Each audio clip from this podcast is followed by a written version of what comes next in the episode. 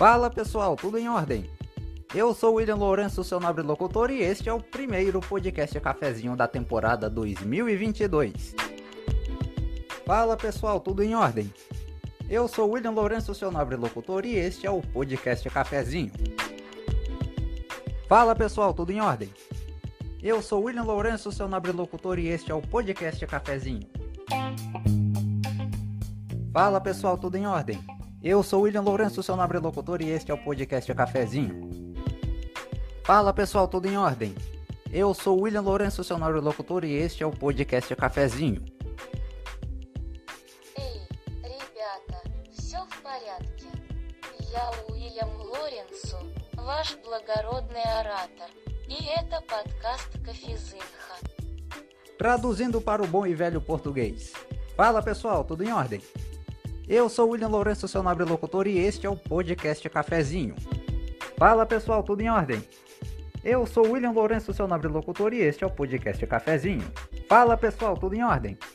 Eu sou William Lourenço, seu nobre locutor, e este é o podcast Cafezinho. Fala pessoal, tudo em ordem? Eu sou William Lourenço, seu nobre locutor, e este é o podcast Cafezinho. Fala pessoal, tudo em ordem? Eu sou William Lourenço, seu nobre locutor, e este é o podcast Cafezinho. Fala pessoal, tudo em ordem? Eu sou William Lourenço, seu nobre locutor, e este é o podcast Cafezinho. Fala pessoal, tudo em ordem? Eu sou William Lourenço, seu nobre locutor, e este é o podcast Cafezinho.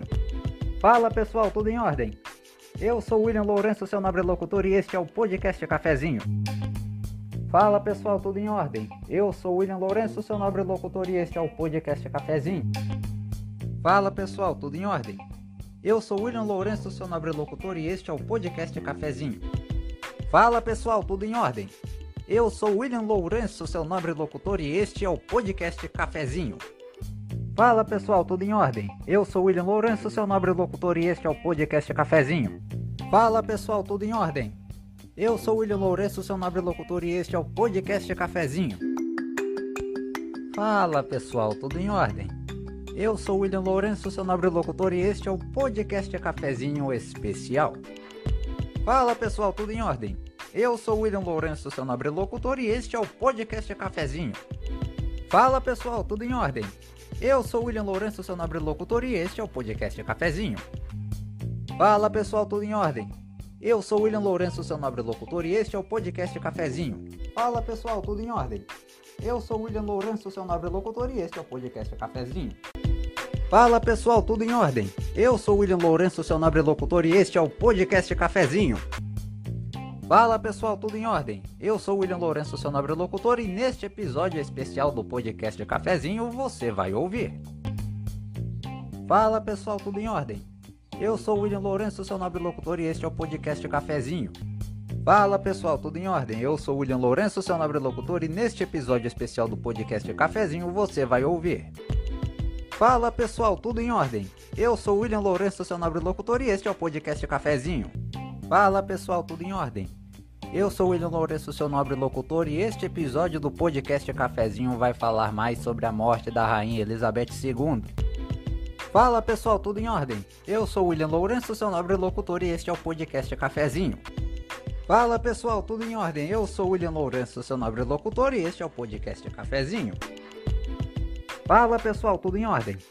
Eu sou William Lourenço, seu nobre locutor, e este é o podcast Cafezinho. Fala pessoal, tudo em ordem? Eu sou William Lourenço, seu nobre locutor, e este é o podcast Cafezinho. Fala pessoal, tudo em ordem? Eu sou William Lourenço, seu nobre locutor, e este é o podcast Cafezinho. Fala pessoal, tudo em ordem? Eu sou William Lourenço, seu nobre locutor, e este é o podcast Cafezinho. Fala pessoal, tudo em ordem? Eu sou William Lourenço, seu nobre locutor, e este é o podcast Cafezinho. Fala pessoal, tudo em ordem? Eu sou William Lourenço, seu nobre locutor, e este é o podcast Cafezinho. Fala pessoal, tudo em ordem? Eu sou William Lourenço, seu nobre locutor, e este é o podcast Cafezinho. Fala pessoal, tudo em ordem? Eu sou William Lourenço, seu nobre locutor, e este é o podcast Cafezinho. Fala pessoal, tudo em ordem?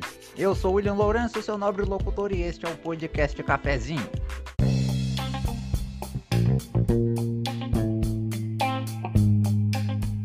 Fala pessoal, tudo em ordem?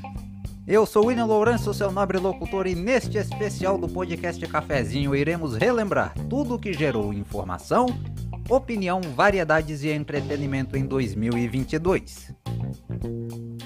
Guerra na Ucrânia, Copa do Mundo no Catar, eleição presidencial no Brasil e muitos outros temas que você ouviu e viu por aqui neste ano.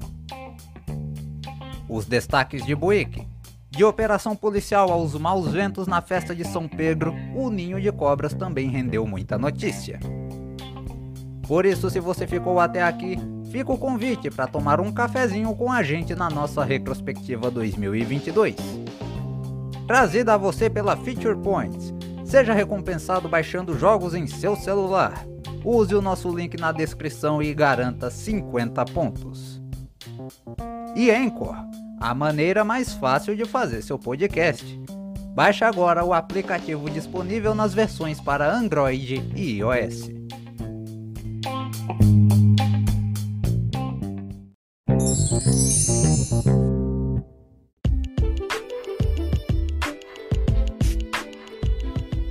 Sejam bem-vindos à retrospectiva 2022 do podcast Cafezinho.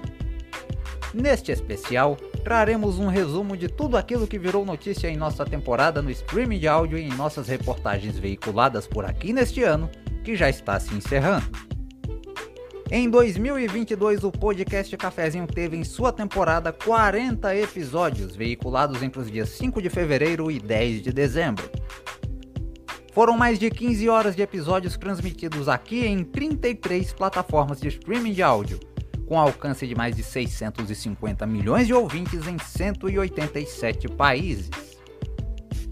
Os cinco países onde tivemos maior audiência no mundo são, na seguinte ordem: Estados Unidos, Brasil, Rússia, Alemanha e Inglaterra.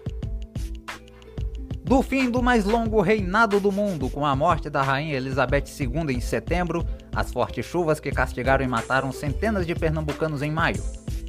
Da volta à normalidade no mundo pós-pandemia ao início de uma guerra. Da indiferença com a seleção brasileira até a empolgação e decepção na Copa do Mundo do Catar. Passando pelas eleições mais tensas da história da nossa democracia. Você que nos acompanhou nesta terceira temporada pôde ouvir e até ver um capítulo importante da nossa história sendo contado. No final de fevereiro, Vladimir Putin, chefe russo, autorizou seu exército a invadir o território da Ucrânia, numa tentativa de conter a entrada do vizinho na OTAN, aliança militar chefiada pelos Estados Unidos. Por causa disso, diversas empresas do Ocidente encerraram suas atividades na Rússia, incluindo o Spotify. A Anchor, hospedadora do nosso podcast, pertence ao Spotify. No país, o podcast Cafezinho passou a ser distribuído pela Yandex Music desde o dia 3 de março. No dia seguinte, Putin sancionou uma lei marcial que proíbe qualquer citação pelos veículos de imprensa no país de falar que a invasão à Ucrânia foi uma invasão. O que fez as reproduções de nossos episódios aumentarem disparadamente na Rússia. Tanto que mundialmente a Rússia já é o terceiro país onde temos mais ouvintes. Os bombardeios que continuam já mataram mais de 40 mil pessoas, destruindo mais de 140 mil edifícios na Ucrânia e causando prejuízos estimados em mais de um trilhão de reais. 15 mil pessoas continuam desaparecidas e outras 54 mil ficaram feridas. Esta primeira parte da retrospectiva 2022 traz um compilado das notícias da guerra que foram veiculadas aqui no podcast Cafezinho. Vamos acompanhar.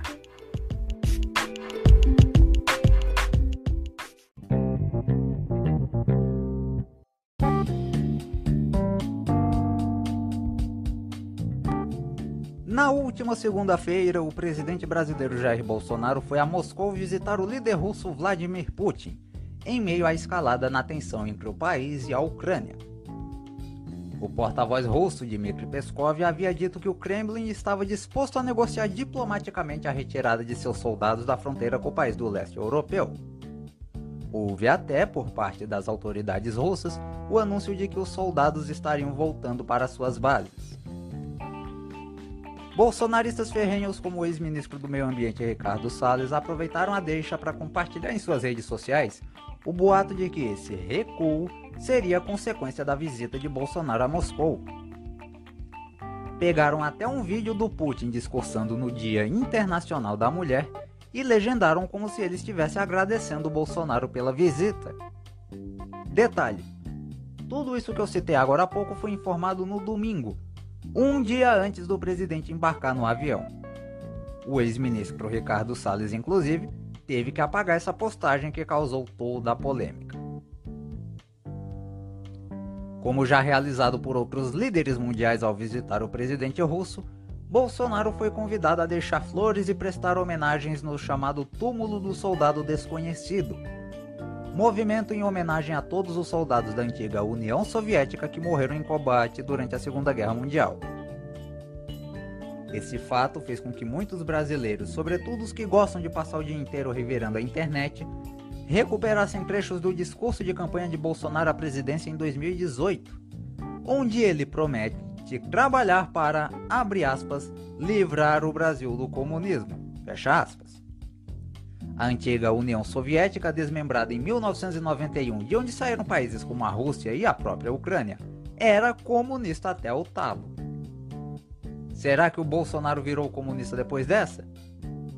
Sobre essa homenagem, ele disse numa rede social que soldado é simplesmente soldado. E como a internet é terra fértil para todo tipo de insinuação nociva, circularam também algumas fotos do presidente russo olhando para a primeira-dama Michelle com certa malícia. Essas fotos, vale ressaltar, foram da visita de Putin ao Brasil em 2019 não tendo nada a ver com a visita do presidente Bolsonaro a Moscou essa semana. Tanto que a primeira-dama nem foi para Moscou. Mas voltando a falar sobre a Rússia e a Ucrânia, a tensão entre os dois países aumentou e muito, especialmente na quinta-feira, quando uma escola infantil em Luhansk, cidade ucraniana, foi bombardeada. O governo local acusa a Rússia e os rebeldes separatistas da região já os separatistas dizem que foi um ataque do próprio governo ucraniano. Não houve mortos, mas dois adultos acabaram se ferindo. Esses separatistas são os mesmos que em 2014 ajudaram os russos na ocupação da região da Crimeia, que pertencia à Ucrânia. Desde então, o clima entre os dois países só piorou. No nosso episódio da semana passada, aliás, a gente explicou um pouquinho sobre as causas dessa tensão. Vale a pena você ouvir depois. E lembram do recuo que eu falei no começo que a Rússia estava fazendo? Segundo a OTAN, Organização do Tratado do Atlântico Norte, e os Estados Unidos, é mentira. Agora são mais de 150 mil soldados mobilizados na fronteira com a Ucrânia, segundo eles, prontos para uma invasão iminente. A possível entrada ucraniana nessa organização é vista como um atentado à segurança nacional russa, tanto que o vice-embaixador americano Barton Gorman foi expulso de Moscou na quinta, sem nenhuma explicação clara. E os americanos já avisaram que vão responder à altura. Provavelmente com sanções econômicas e até a expulsão de diplomatas e outros cidadãos russos dos Estados Unidos, não descartando o envio de soldados americanos e mais armamentos à Ucrânia. O presidente Joe Biden avisou que espera que Putin resolva em poucos dias esse conflito, sinalizando, no entanto, que uma solução diplomática entre esses países ainda é possível. E lembram do Bolsonaro na Rússia? Pois bem, o presidente disse em Moscou que era solidário ao povo russo. A frase, que pode ser vista em qualquer outra ocasião como um elogio bobo ao anfitrião da casa, também pode ser entendida num contexto mais amplo e atual como uma declaração informal de que, nessa picuinha toda, o Brasil concorda com toda e qualquer decisão de que a Rússia venha a tomar daqui para frente. Ou seja, a guerra vai mesmo começar, como eu tinha falado na semana passada, e o Brasil vai começar perdendo.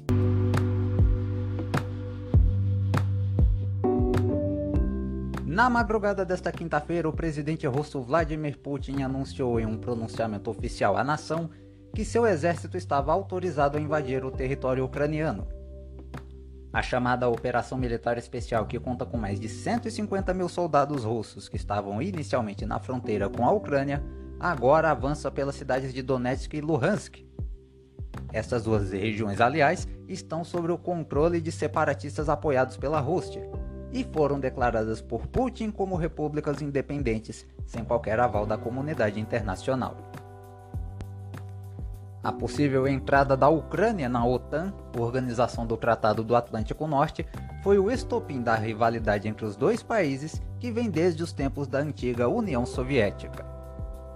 O país, hoje comandado por Volodymyr Zelensky, foi um dos que defenderam a independência do regime soviético nos anos 90 e que, segundo os próprios ucranianos, foi muito prejudicado pelos russos, com o extravio de toda a produção de alimentos para Moscou, deixando milhares de ucranianos morrerem de fome. A OTAN é uma aliança militar comandada pelos Estados Unidos, criada inicialmente para frear o avanço da União Soviética e do dito comunismo nos países do Ocidente. A Ucrânia fica no leste da Europa, numa fronteira considerada estratégica e até sensível pelos russos. Isso porque, numa entrada da Ucrânia na OTAN, ficaria mais fácil dos chamados inimigos da Rússia invadirem o país por ali. Além do anúncio da operação e das primeiras informações de bombardeios em território ucraniano, Vladimir Putin ainda deu um aviso incisivo aos países que, segundo ele, tentarem interferir no conflito. Abre aspas. Quem tentar interferir sofrerá consequências nunca antes vistas, disse o líder russo. A indireta, claro, teve endereço certo, e quem recebeu também resolveu responder. O presidente americano Joe Biden, por meio do Twitter, disse as seguintes palavras: aspas, A Rússia é a única responsável pela morte e destruição que esse ataque trará, e os Estados Unidos e seus aliados responderão de forma unida e decisiva.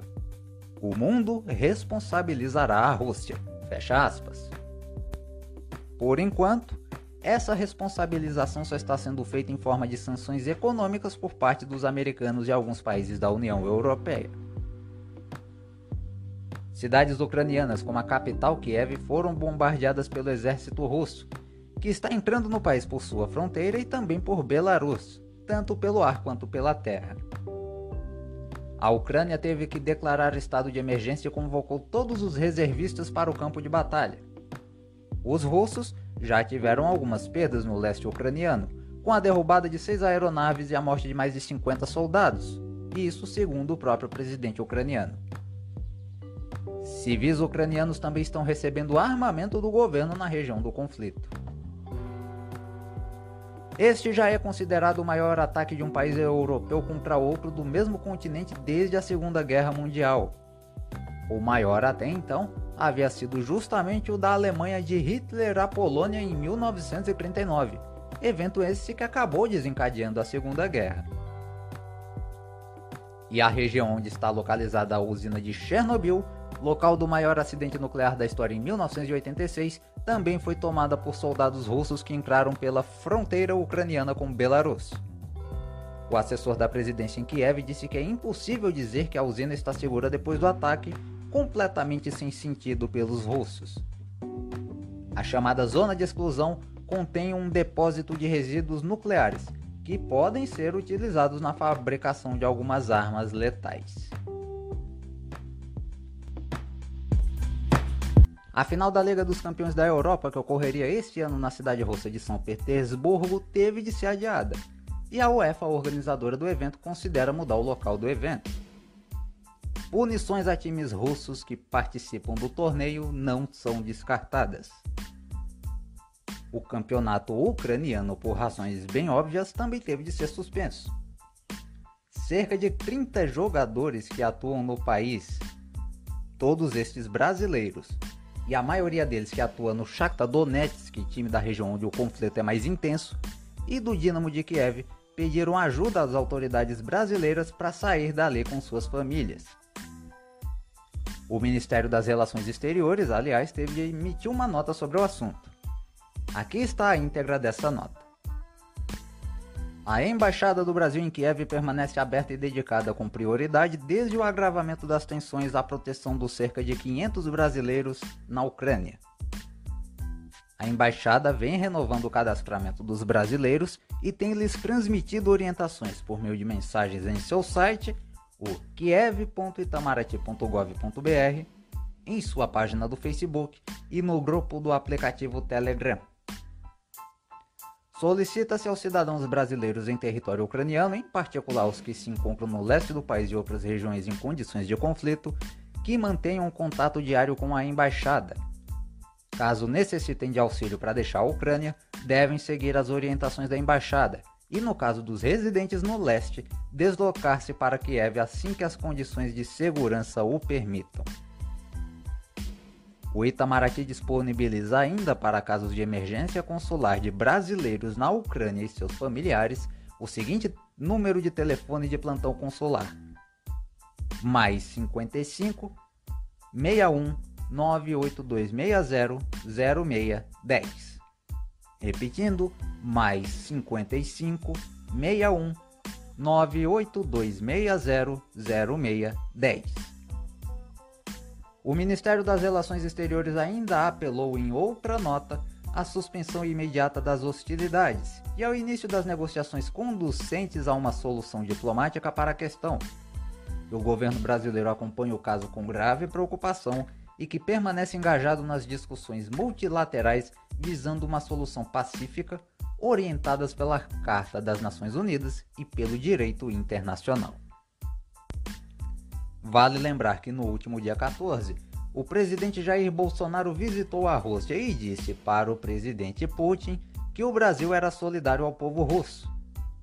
A tensão entre Rússia e Ucrânia já era crescente, e essa frase em específico não foi bem vista pela comunidade internacional. Representantes americanos chegaram a questionar o Itamaraty sobre a real posição do governo brasileiro perante esse conflito uma vez que o país mantém acordos comerciais e diplomáticos com todos os envolvidos, incluindo a Ucrânia. Até comentei de forma irônica no episódio passado que, começando a guerra, o Brasil já sairia perdendo. Agora que a guerra começou, espero estar errado nesse comentário.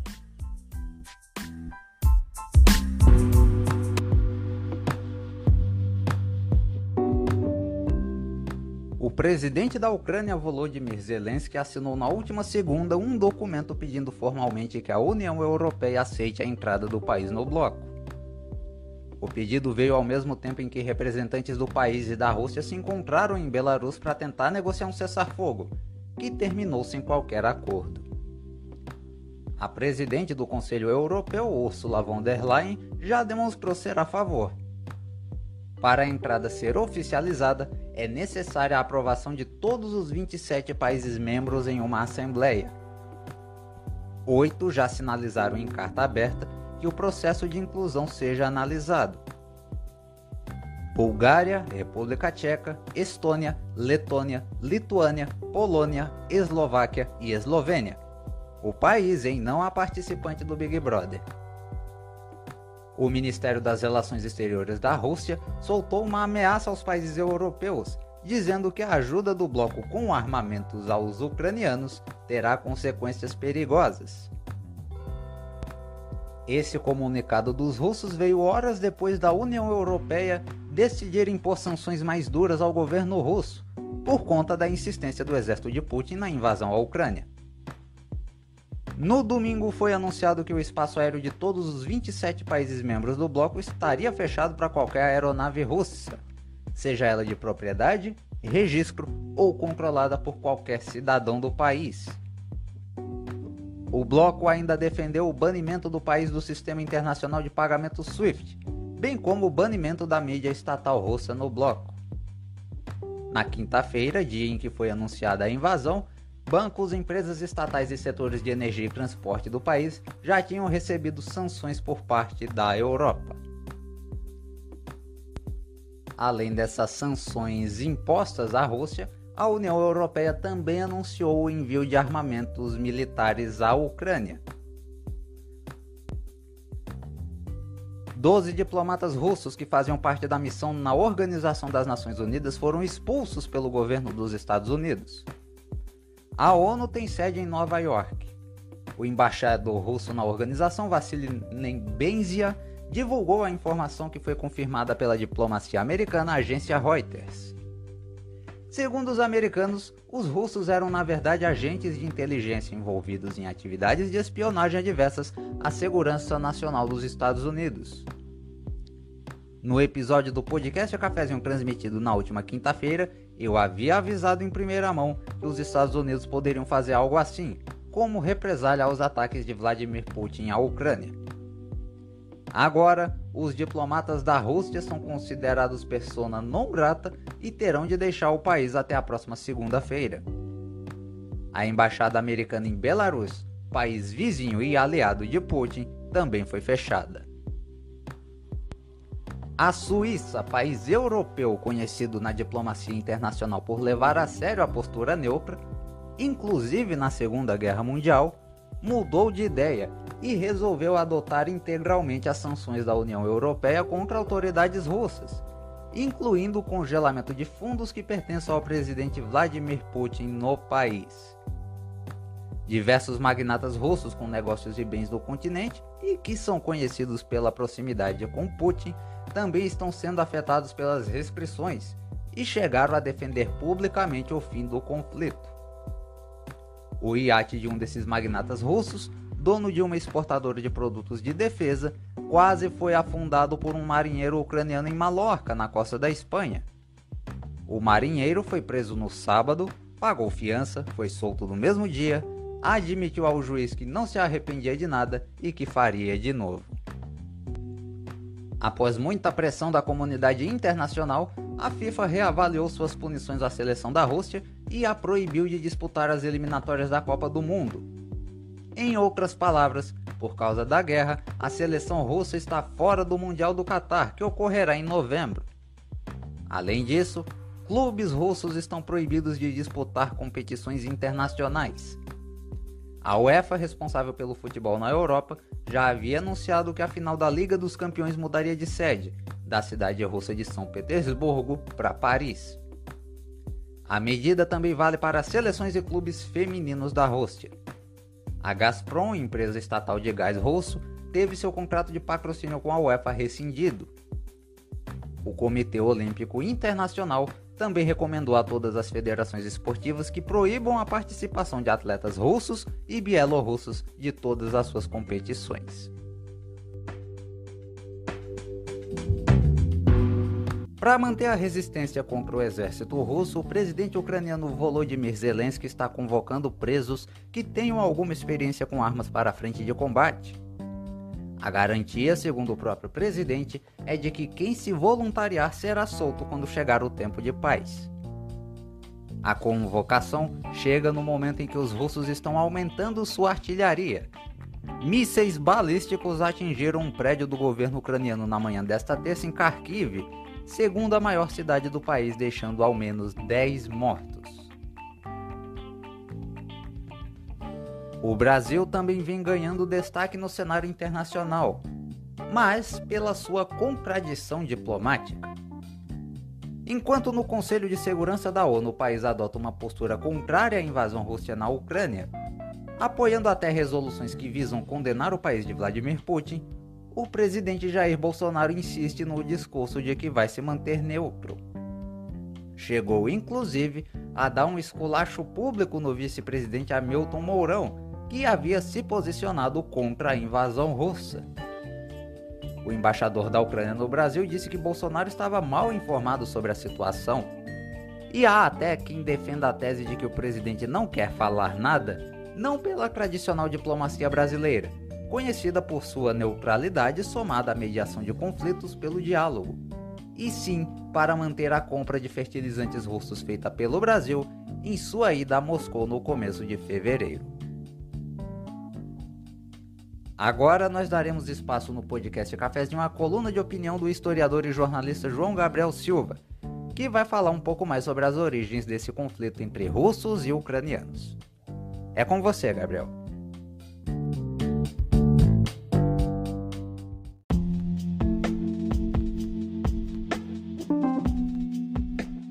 Olá, William, amigos do podcast Cafezinho. Voltamos dessa vez para falar de um assunto que tem dominado a pauta dos noticiários atuais: a guerra na Ucrânia. O mundo foi pego de surpresa, entre aspas, quando a Rússia inicia um ataque às fronteiras com a Ucrânia.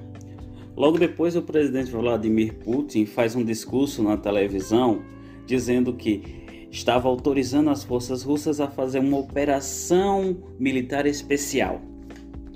Isso nada mais é do que um pretexto para esconder a real intenção dele: atacar a Ucrânia, derrubar o governo e aumentar o seu poder, que já é grande, uma vez que ele já anexou a Crimeia e apoia grupos separatistas em Donetsk e Luhansk, que são duas cidades da Ucrânia.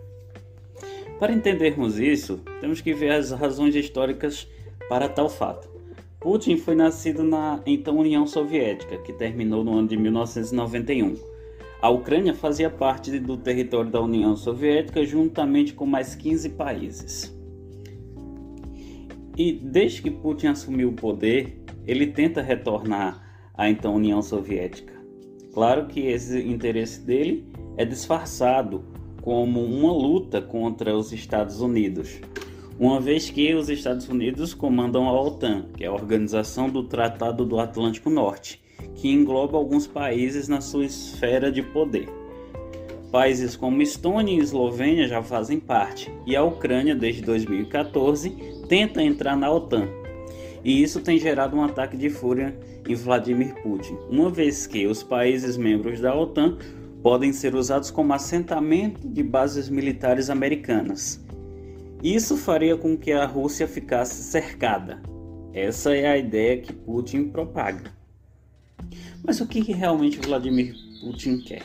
Ele quer mostrar que ele tem poder suficiente para reorganizar o mapa europeu a seu favor juntamente com o apoio de alguns países como China, Belarus, Venezuela, Nicarágua e alguns outros que têm como marca um governo autocrático, governado por um único partido ou por uma única pessoa durante muito tempo. Putin é apoiado por grande parte da elite russa, os chamados oligarcas, que constituíram sua fortuna com o fim da União Soviética, pegando parte dos ativos de empresas estatais e incorporando a seus negócios. Esses oligarcas têm enfrentado grandes sanções por parte da União Europeia e dos Estados Unidos, fato que pode determinar os passos seguintes desta guerra. Guerra esta que pode ser o prenúncio, dizem alguns, de uma terceira guerra mundial. Porém, isso é um pouco difícil, visto que, se houver uma terceira guerra mundial, o mundo acaba. Levado em consideração que Rússia e Estados Unidos têm poder nuclear para destruir o planeta mais de seis vezes cada um. O que tem acontecido é que os países estão, estão tentando uma solução diplomática. Estados Unidos e União Europeia, além de impor sanções, têm tentado conversas com o presidente russo que se prova não estar disposto a renunciar às suas reivindicações. Uma delas é estabelecer um governo pró-Rússia dentro da Ucrânia, afastá-la cada vez mais da União Europeia e impedir que ela entre na OTAN. Ele usa a justificativa de que o governo ucraniano atual é neonazista e tenta rememorar nos russos tudo o que eles sofreram durante a Segunda Guerra Mundial com o governo nazista de Hitler. Essa é uma estratégia que Putin tem usado para obter apoio popular. Porém, não tem dado tão certo, pois tem acontecido vários protestos nas ruas de Moscou, principal cidade da Rússia, em favor da Ucrânia pelo fim desta guerra. Mas o que vemos aqui Aparentemente, essa guerra está longe de ter um desfecho, visto que Putin tem se preparado há vários anos para este acontecimento. Bom, por enquanto é isso. Obrigado a todos e até breve. o deputado estadual e pré-candidato ao governo de São Paulo pelo Podemos, Arthur Duval, mais conhecido como Mamãe Falei, se envolveu numa polêmica na última sexta-feira. Ele, que está em uma suposta missão diplomática na Ucrânia, ajudando os ucranianos na guerra contra a Rússia, teve alguns de seus áudios vazados. A maioria deles de caráter sexista em relação às ucranianas, chegando a dizer que elas são fáceis porque são pobres. Ouça a íntegra desses áudios e tire as suas próprias conclusões.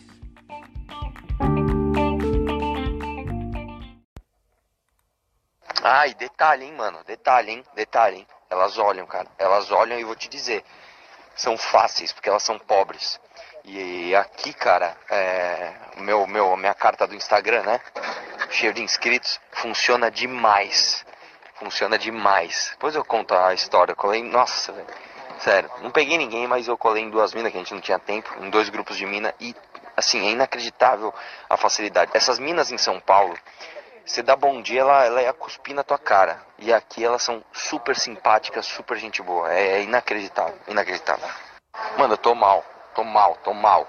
Eu passei agora, são quatro barreiras alfandegárias, são duas casinhas na em cada país. Mano, eu juro pra vocês, eu contei, foram 12 policiais deusas. Deus, mas Deus, assim, que você casa e, e assim, você faz tudo o que ela quiser. Assim, eu tô, tô mal, cara. Assim, eu tô, assim, eu não tenho nem palavras para expressar. Quatro, assim, quatro dessas eram minas, assim, que você, tipo... Mano, nem sei te dizer. Se ela cagar, você, você limpa um pouco dela com a língua. Inacreditável. Inacreditável, cara. Assim que essa guerra passar, eu vou voltar pra cá. Assim, elas são gold diggers, que chama, né? Eu tenho o Renan, ele faz um, uma viagem todo ano. É que nos últimos três anos ele não fez. Ele chama Tour de Blonde. O que, que ele faz? Ele viaja os países e vai só para pegar loira. Só que ele tem técnicas já, ele já tá avançado. Para começar que ele fala sueco, então assim, o cara é viciado nisso. E ele, ele me deu umas dicas, por exemplo. Você nunca pode ir para cidades litorâneas. Você nunca pode ir para cidades que tem as melhores baladas. Você tem que ir para cidades normais, porque aí você pega as minas assim. Você não pega ela na balada, você não pega ela na praia. Você pega ela no mercado. Você pega ela na padaria, você pega ela que nem a recepcionista do hotel que deu em cima de mim aqui. Eu, meu Deus, eu falei, não, não é possível que isso está acontecendo, né? É uma mentira, é um filme, não é possível. É, e é isso, né? E essas cidades mais pobres, elas são as melhores. Assim, realmente é, ina... assim, é, assim, é, juro por Deus, cara, é outro mundo. Ô, eu tenho 35 anos, cara. Eu nunca vivi isso. E eu nem peguei ninguém aqui. Eu não peguei ninguém aqui. Mas assim, só a sensação de saber que eu poderia fazer e, e sentir como é o game enfim, já sabem, né? Já tô comprando minha passagem pro leste europeu pro ano que vem. Assim que chegar em São Paulo. Mano, só vou falar uma coisa pra vocês. Acabei de cruzar a fronteira a pé aqui da. da. da Ucrânia com a Eslováquia. Maluco, é, eu juro por Deus, eu nunca na minha vida. Olha, eu tenho 35 anos, cara. Eu nunca na minha vida, nunca, nunca vi nada parecido assim em termos de mina bonita. Assim, a fila das refugiadas, irmão. Assim, imagina uma fila, sei lá, de, sei lá, mano, nem sei, nem tô sem palavras, cara. Tipo uma fila, sei lá, de, de, de 200 metros mais. Só, assim, só deusa. Só deusa, assim. Só deusa. É, é, é só, é, é, sem noção, cara. É inacreditável. É um bagulho, assim, fora de série, assim. É, se você pegar a fila da melhor balada do Brasil, a melhor, na melhor época do ano, não chega aos pés da fila dos refugiados aqui. Maluco, é assim, eu tô mal, eu tô triste assim, porque é inacreditável. É realmente inacreditável ter que ouvir tamanha baixaria. Pior ainda de um deputado estadual e muito pior de um cara que usou a guerra na Ucrânia como pretexto para viajar até lá. E isso é realmente inacreditável. A referência a qualquer mulher, ucraniano ou não, nessas palavras que vocês acabaram de ouvir, chega a doer os ouvidos. Pois bem, voltando à notícia, a respeito do vazamento destes áudios, o deputado estadual Arthur Duval, até o fechamento dessa edição, não havia se manifestado oficialmente. Já o pré-candidato à presidência pelo Podemos, mesmo partido do Mamãe Falei, o candidato Sérgio Moro, disse em seu perfil oficial no Twitter as seguintes palavras, abre aspas, Jamais dividirei palanque com pessoas que têm esse tipo de comportamento. Fecha aspas. Ele ainda completou, dizendo que espera que o seu partido faça o mesmo. O exército da Rússia bombardeou e tomou o controle da usina nuclear de Zaporizhia na noite desta quinta-feira. A usina é considerada a maior de toda a Europa. Um princípio de incêndio foi registrado após o ataque, mas os índices de radiação no local se encontram estabilizados de acordo com a Agência Internacional de Energia Atômica.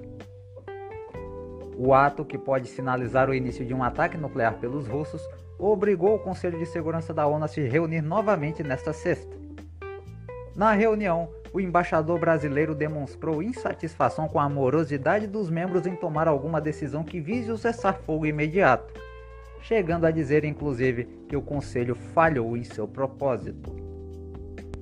Também na sexta, o presidente Vladimir Putin baixou uma lei marcial que, na prática, proíbe qualquer crítica a seu governo e às forças armadas da Rússia. Quem classificar a chamada Operação Militar Especial na Ucrânia como uma invasão pode pegar até 15 anos de prisão. Restrições a meios de comunicação e redes sociais foram impostas, como meio de desinformar os cidadãos sobre a real situação do conflito. O acesso às redes sociais da companhia americana Meta, que inclui o Facebook, WhatsApp e Instagram, bem como o Twitter, foi bloqueado em todo o território russo. Por causa da medida, a rede de TV britânica BBC anunciou a suspensão de suas atividades jornalísticas no país. Seu site em russo está na lista dos restritos pelo órgão de vigilância do Kremlin.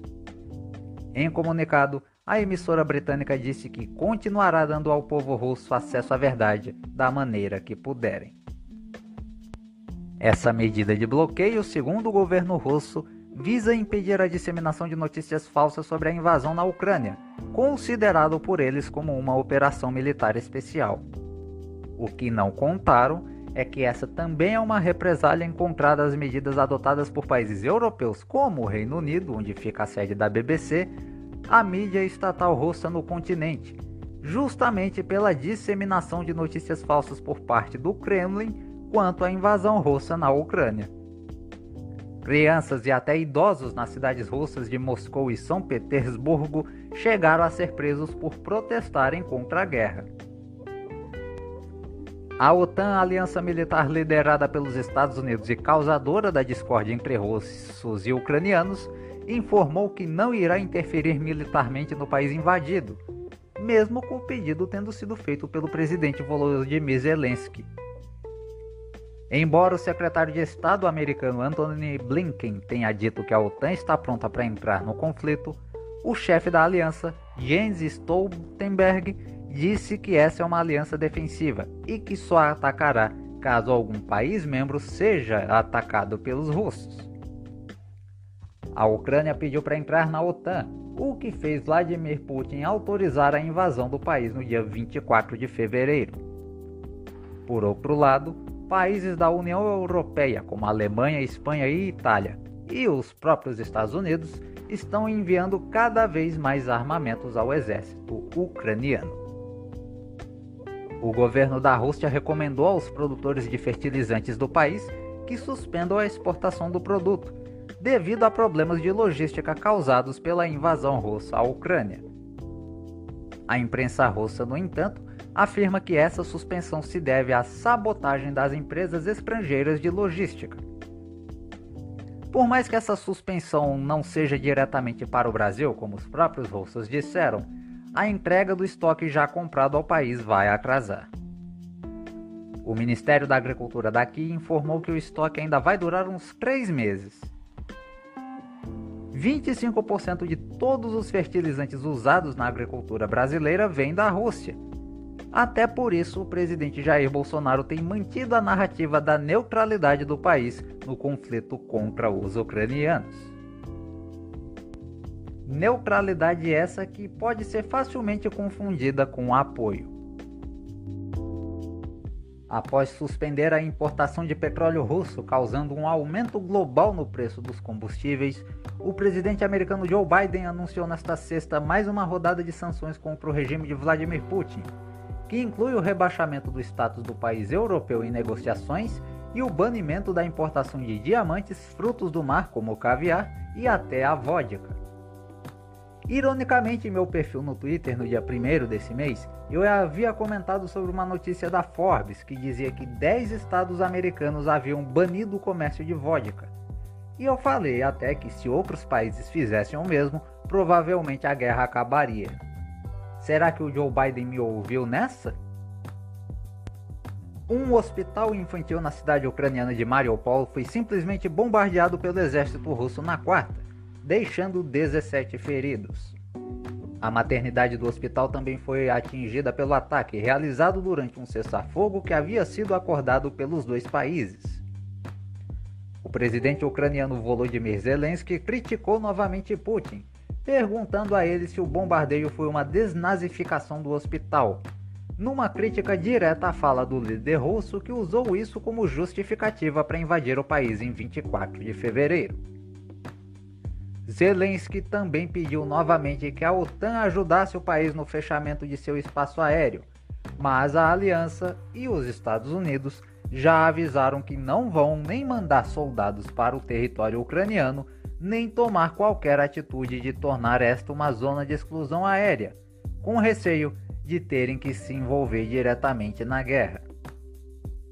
Sobre a entrada da Ucrânia na União Europeia, o bloco já sinalizou que o processo de entrada no país não será realizado com a urgência que eles tanto pedem, já que para a aprovação é necessário que todos os 27 países membros concordem com a entrada. Como eu falei no começo desse bloco, os Estados Unidos anunciaram, dentre outras sanções, o impedimento da importação do petróleo produzido na Rússia, como forma de tentar frear Vladimir Putin na invasão à Ucrânia. O problema é que desde terça-feira, quando essa sanção foi anunciada, o preço médio do barril de petróleo na cotação internacional subiu e muito, chegando à marca de 130 dólares ou 656 reais. Como boa parte dos combustíveis fósseis consumidos no Brasil vem de fora, o preço deste barril impacta no preço da bomba por aqui. E a Petrobras já anunciou que vai ter sim aumento na gasolina, no diesel e até no gás de cozinha. As distribuidoras já podem repassar esse aumento ao consumidor a partir deste sábado, que em média será de 18,77% no preço do litro da gasolina, de quase 25% no litro do diesel e de 16% no quilo do gás de cozinha. Você não ouviu errado, 16% de aumento no quilo do gás de cozinha. Levando em conta que o botijão normal tem 13 quilos, já é melhor ir preparando o seu bolso para o que vem por aí. Um funcionário do Pentágono, órgão de inteligência ligado ao governo dos Estados Unidos, afirmou ao jornal britânico Daily Star que o presidente russo Vladimir Putin está com um câncer terminal no intestino. Segundo ele, tanto analistas americanos quanto da inteligência da Ucrânia vêm analisando imagens do político de 69 anos e perceberam um inchaço anormal em seu rosto nos últimos dias, sinal de que ele estaria tomando esteroides em excesso ou mesmo medicamentos quimioterápicos. Sua expressão mais carrancuda indica ainda que ele sente fortes dores diariamente, o que em parte poderia explicar sua ação de invasão à Ucrânia. Pelo fato de saber que está morrendo, quer deixar algum legado, só não se sabe qual. Essa informação faz um pouco mais de sentido quando você junta com o fato de que, no ápice da pandemia de Covid-19, o líder russo se isolou. E em reuniões mais recentes com alguns líderes mundiais em Moscou, aquela gigantesca mesa de reuniões chamou a atenção pelo distanciamento de Putin com os outros líderes.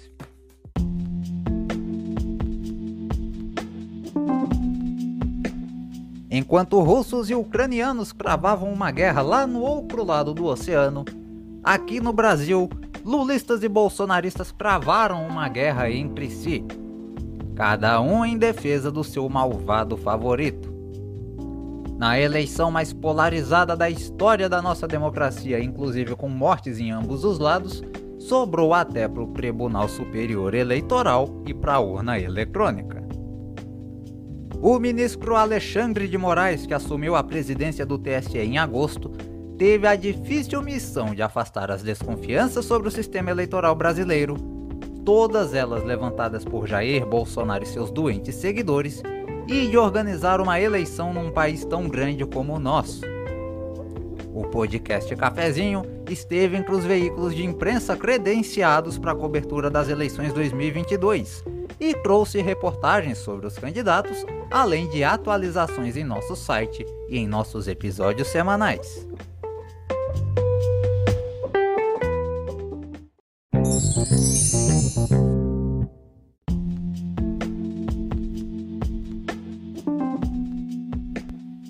Em 2 de outubro, mais de 130 milhões de brasileiros irão às urnas para decidir quem será o presidente da República pelos próximos quatro anos. Além dele, os eleitores escolherão também os novos governadores dos 26 estados e Distrito Federal, deputados federais e estaduais e senadores. Mas em toda eleição surge sempre a mesma dúvida: para que, que esses caras servem? Isso porque o Tribunal Superior Eleitoral registrou até o dia 4 de maio a inserção de mais de 2 milhões de eleitores entre 16 e 18 anos, que estarão aptos para votar no dia 2 de outubro. O fato foi comemorado por Edson Fachin, ministro do Supremo Tribunal Federal e presidente do Tribunal Superior Eleitoral, que disse o seguinte: Abre aspas. A juventude brasileira foi convocada a participar das eleições em outubro e a resposta foi impressionante. Fecha aspas. Vale sempre lembrar que eleitores entre 16 a 18 anos e maiores de 70 não são obrigados a votar, segundo a lei eleitoral.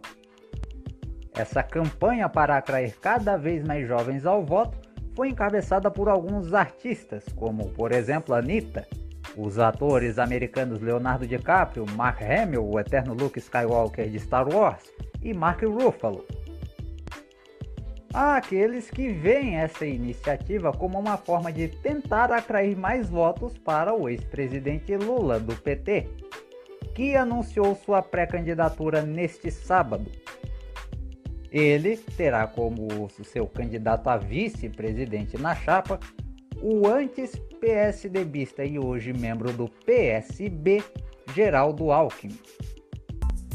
Eleições 2022 Como justificativa para reforçar a aliança pela democracia e derrotar o atual presidente Jair Bolsonaro, o ex-presidente Lula do PT cogita retomar a aliança partidária com Michel Temer do MDB eu vou repetir a notícia para que não digam que foi um mal entendido. Para derrotar Bolsonaro nas eleições, Lula pode retomar a aliança com Michel Temer. A notícia foi divulgada em primeira mão na quinta-feira pelo jornalista Guilherme Amado do portal Metrópolis. Temer, vale lembrar, foi citado pelo petista diversas vezes como um dos responsáveis por arquitetar e executar o impeachment de Dilma Rousseff em 2016. Fato este que o tornou presidente da República até 2018, quando Bolsonaro foi eleito. O reencontro é visto como primordial para a campanha de Lula, pela relevância que o partido, no caso o MDB, tem na chamada articulação política dentro do Congresso Nacional.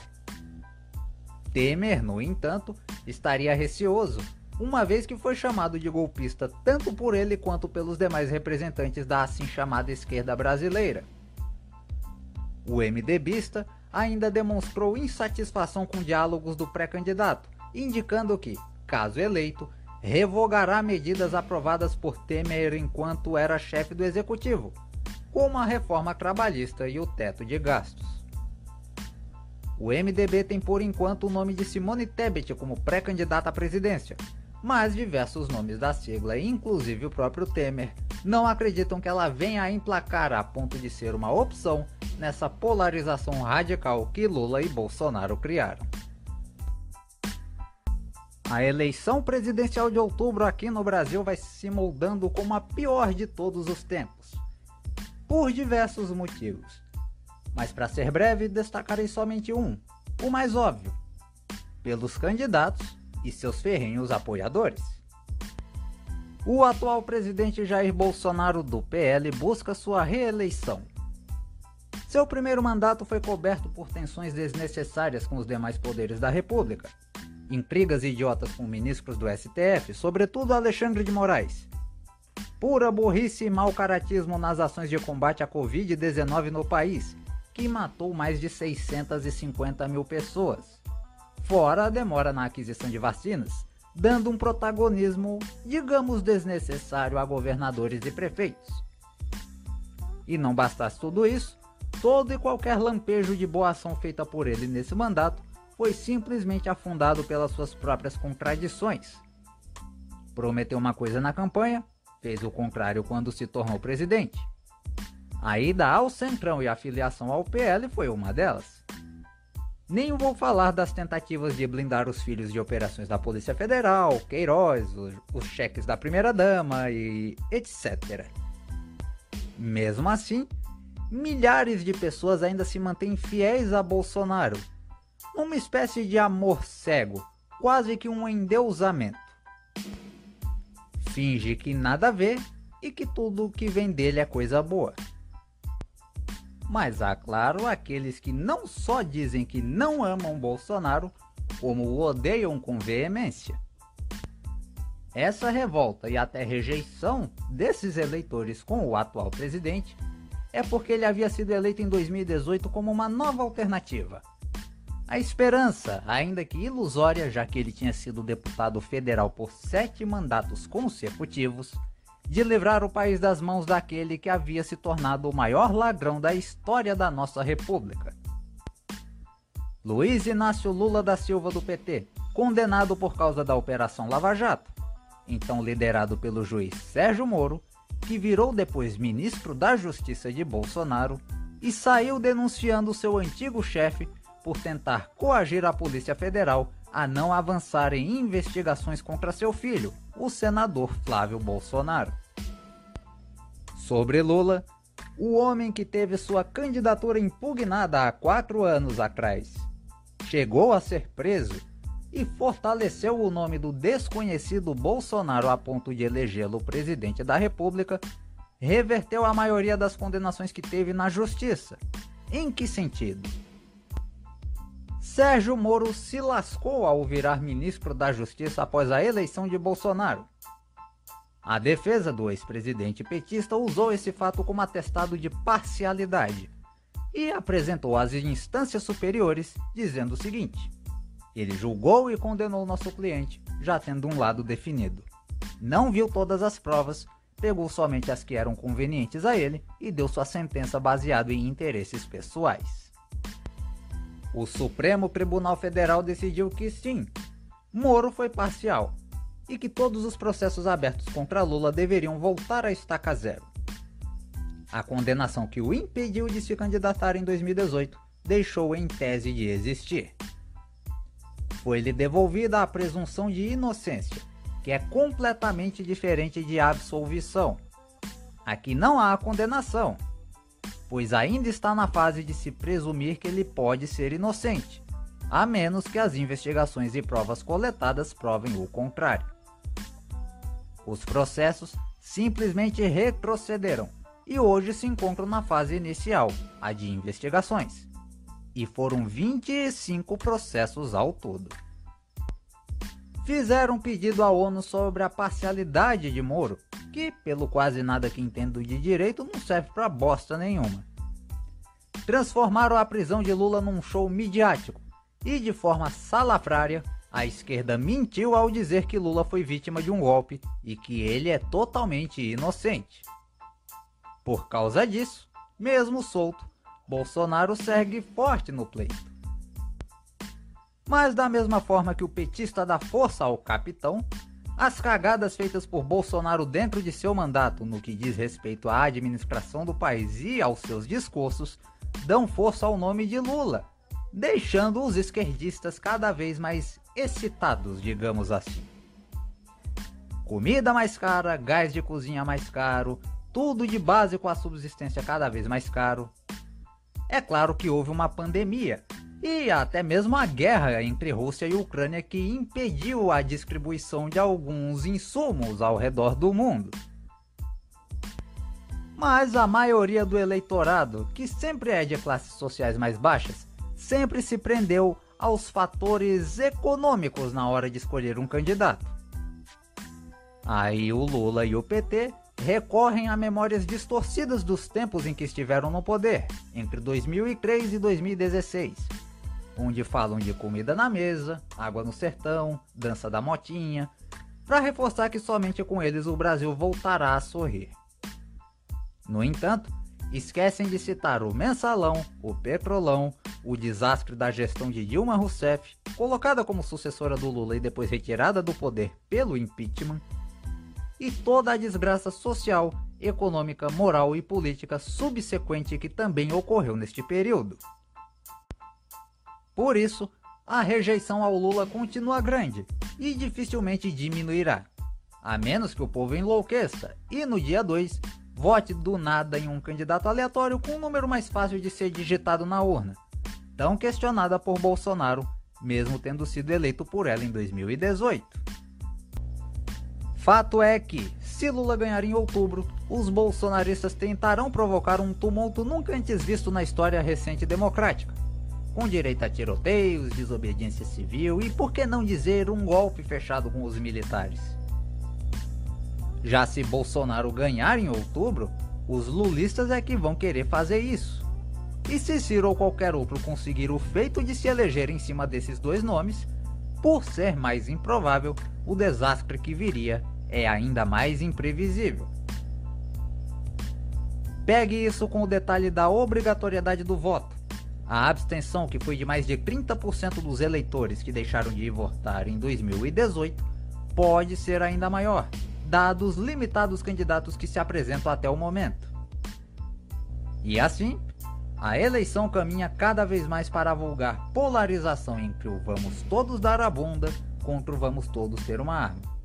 Porque sejamos sinceros, foi isso que esquerda e direita se tornaram no Brasil. A pior eleição da nossa história está chegando.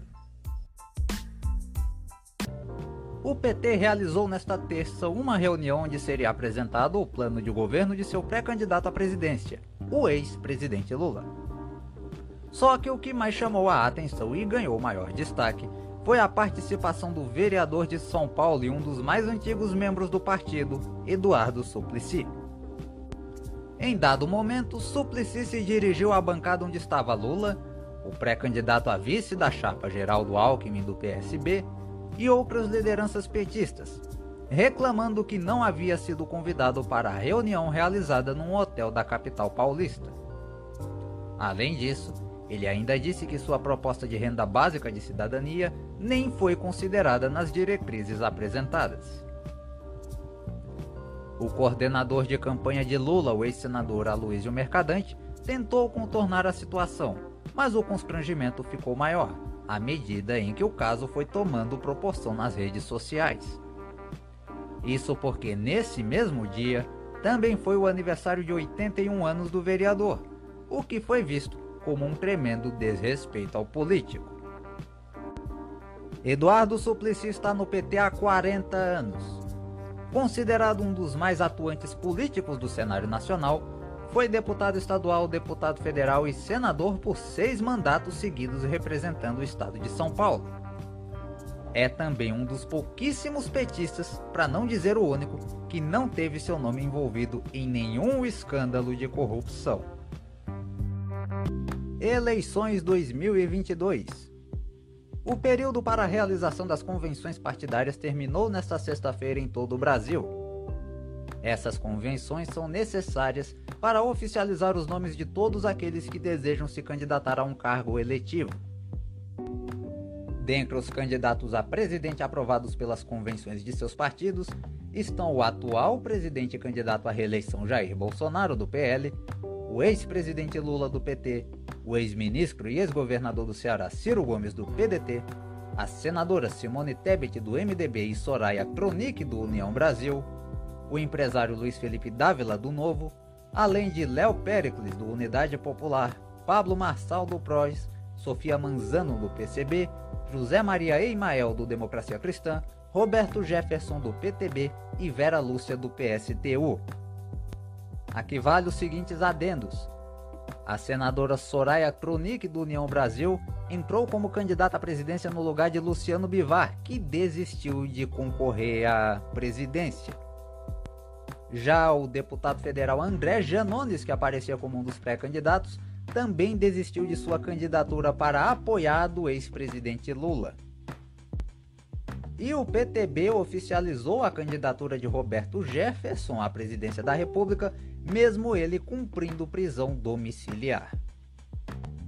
Já em Pernambuco, os candidatos a suceder Paulo Câmara no governo do estado são a ex-prefeita de Caruaru Raquel Leira do PSDB, o ex-prefeito de Petrolina Miguel Coelho do União Brasil, o ex-prefeito de Jaboatão dos Guararapes, Anderson Ferreira, do PL, o ex-deputado federal Danilo Cabral, do PSB, a ex-deputada federal Marília Arraes, do Solidariedade, além de Cláudia Ribeiro, do PSTU, Jadilson Bombeiro, do PMB, Jones Manuel, do PCB, João Arnaldo, do PSOL, o Biraci Olímpio, do PCO e Wellington Carneiro, do PTB. Aconteceu nesta terça-feira em Brasília a posse de Alexandre de Moraes como novo presidente do Tribunal Superior Eleitoral. Ele, que também é ministro do Supremo Tribunal Federal, substitui o também ministro Edson Fachin e ficará responsável por chefiar a organização das eleições gerais deste ano. Ricardo Lewandowski será o vice-presidente do TSE até maio do ano que vem, quando fará 75 anos e se aposentará, sendo substituído por Carmen Lúcia. Alexandre de Moraes tem 53 anos. Nascido em São Paulo, possui doutorado em Direito do Estado, livre docência em Direito Constitucional e é autor de diversos livros e artigos acadêmicos em diversas áreas do direito. Atuou como promotor de justiça, advogado, professor de direito constitucional, consultor jurídico, secretário estadual de Segurança Pública em São Paulo e ministro da Justiça no governo de Michel Temer. Tomou posse como ministro do STF em março de 2017 e é ministro efetivo do TSE desde junho de 2020. Representantes dos três poderes, bem como políticos e outras autoridades, estiveram presentes na solenidade. O presidente e atual candidato à reeleição Jair Bolsonaro do PL se sentou ao lado de Alexandre e os dois até tiveram momentos de conversas descontraídas. O que em nada lembra o último ano de atritos públicos entre os dois, ocasionados por decisões do ministro que levaram à cadeia notórios puxa-sacos do chefe do executivo.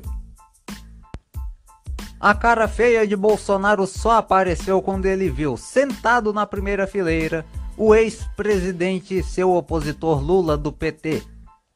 Com ele estavam os ex-presidentes Michel Temer, José Sarney e Dilma Rousseff. Lula se sentou ao lado de Temer, à sua esquerda, enquanto Dilma ficou mais afastada à esquerda de Sarney. Até nisso esses caras gostam desse lado. Caramba! Em seu discurso como presidente empossado, Moraes destacou os aprimoramentos feitos pela Justiça Eleitoral no sistema das urnas eletrônicas desde sua introdução no Brasil em 1996.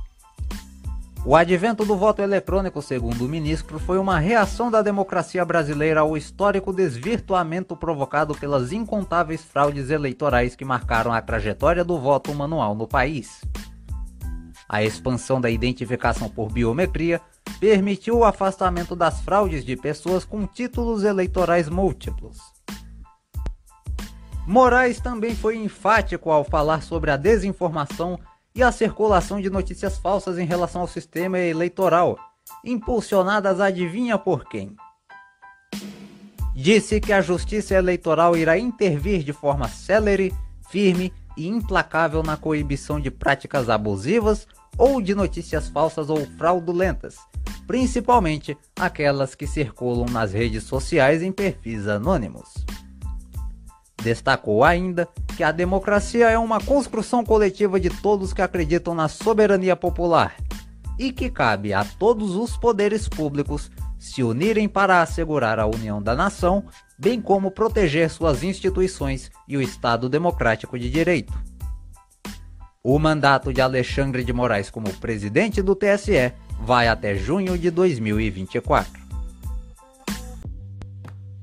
Por cinco votos a dois, os ministros do Tribunal Superior Eleitoral votaram parcialmente a favor de um recurso do Diretório Nacional do PT e multaram a cooperativa dos produtores agropecuaristas do Paraíso, no Mato Grosso do Sul, por propaganda eleitoral antecipada.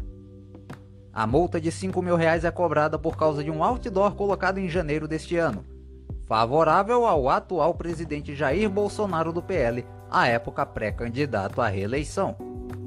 Além da cooperativa e de Bolsonaro, o ministro da Cidadania João Roma e uma empresa de locação foram citados na representação do partido aos ministros da corte, que entenderam que a responsabilidade da veiculação do outdoor era exclusiva da cooperativa.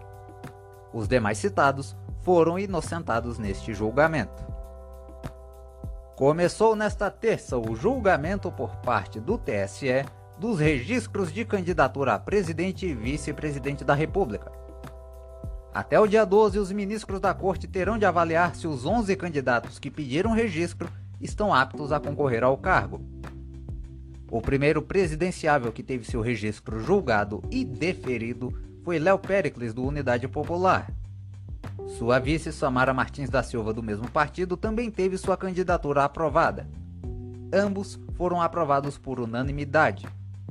Além de Léo Pericles, os demais presidenciáveis que já tiveram suas candidaturas deferidas até o momento são Ciro Gomes do PDT, Simone Tebet do MDB, Luiz Felipe Dávila do Novo, Sofia Manzano do PCB e Vera Lúcia do PSTU. Como já era de se esperar, Roberto Jefferson do PTB teve sua candidatura impugnada por unanimidade pelos ministros do TSE nesta quinta. A decisão veio dias após o Ministério Público Eleitoral ter pedido o impedimento dos repasses do fundo eleitoral ao político, que foi condenado pelo Supremo Tribunal Federal em 2013 por crimes relacionados ao escândalo do mensalão. O mensalão, vale lembrar, foi exposto em 2005, quando Lula do PT estava em seu primeiro mandato como presidente. No entanto, o registro de seu vice na chapa Kelmon da Silva Souza e o demonstrativo de regularidade de atos partidários foram aprovados. E o PTB pode apresentar outros candidatos ao Poder Executivo para as eleições deste ano, se assim quiser. O Tribunal Superior Eleitoral já julgou quase todos os registros de candidatura a presidente para estas eleições. Dos 13 nomes que enviaram a documentação ao TSE, somente um foi indeferido. Pablo Marçal do PROS teve sua candidatura cancelada porque seu partido resolveu aderir à coligação do candidato Lula do PT.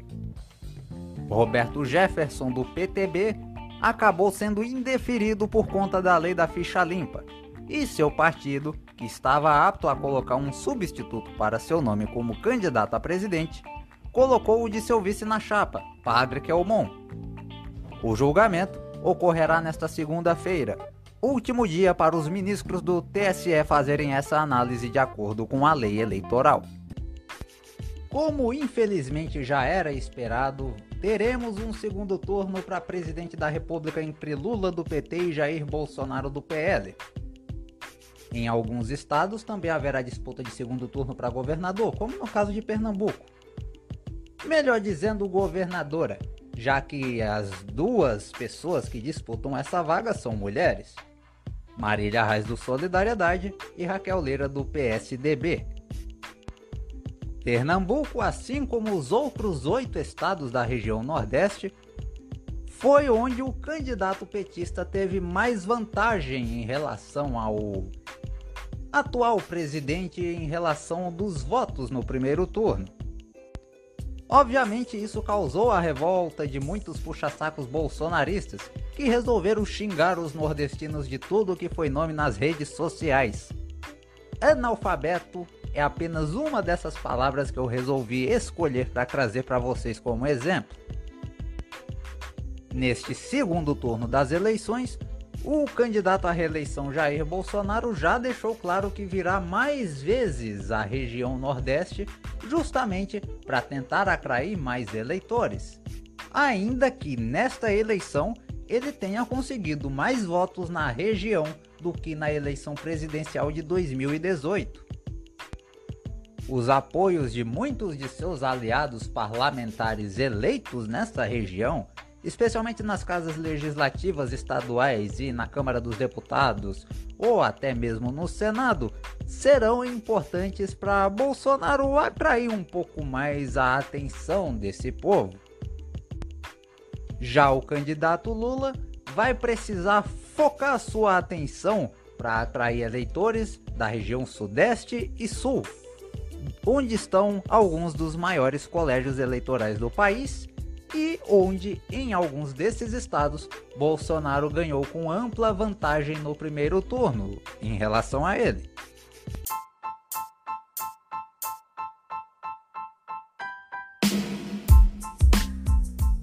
Como já era previsto, a decisão sobre quem seria o próximo presidente ficou para o segundo turno entre Lula e Jair Bolsonaro. E o ex-presidente conseguiu vencer a disputa. Além da incompetência de seu adversário, o petista ainda recebeu aquela mãozinha de um velho conhecido dos tempos de mensalão a uma semana da votação.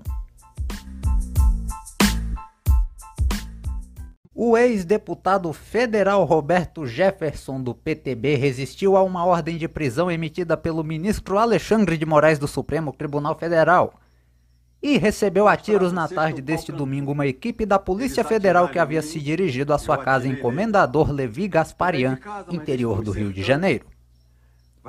Jefferson já cumpria um mandado de prisão domiciliar, referente a um inquérito que apura atos contra a democracia. Moraes o revogou e resolveu emitir um novo mandado ontem, desta vez para levá-lo a uma prisão, por conta do descumprimento de uma das regras da prisão domiciliar. Na sexta, ele gravou e compartilhou um vídeo em que se referia com diversas palavras de baixo calão à ministra Carmen Lúcia do Supremo Tribunal Federal. Além disso, uma acusação de que ele teria um grande arsenal de armas que poderiam ser usadas após a divulgação do resultado das eleições já no próximo domingo, também serviu como base para a emissão deste mandado. Uma granada também foi lançada em direção ao carro que continha quatro policiais.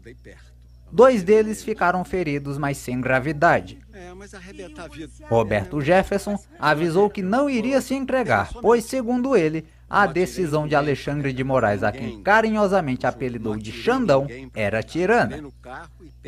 A filha de Roberto, a também ex-deputada federal Cristiane Brasil, chegou a postar em uma rede social que a resistência do pai à prisão era somente o estopim do que poderia acontecer ao ministro da Suprema Corte caso algo acontecesse a ele. O Twitter precisou suspender a conta dela após estas publicações. As negociações para uma possível entrega de Roberto Jefferson contaram inclusive com o ministro da Justiça Anderson Torres e até com o padre Kelmon, que foi candidato à presidência no primeiro turno pelo PTB, porque Jefferson, que já cumpria a prisão domiciliar, teve a candidatura impugnada pelo Tribunal Superior Eleitoral. Roberto Jefferson acabou se entregando na noite deste domingo. Diversas autoridades, além dos candidatos à presidência Jair Bolsonaro do PL e Lula do PT, imediatamente se manifestaram contra o ato. Até porque Roberto Jefferson é um velho conhecido de ambos. Por mais que tenha ficado mais próximo do atual presidente nos últimos quatro anos, foi justamente no primeiro mandato do ex-presidente que ele ganhou maior notoriedade, ao denunciar aquele que seria conhecido como o escândalo do mensalão, fantasma da corrupção que persegue o PT e o Lula desde 2005. E acreditem, ele era aliado do petista nessa época.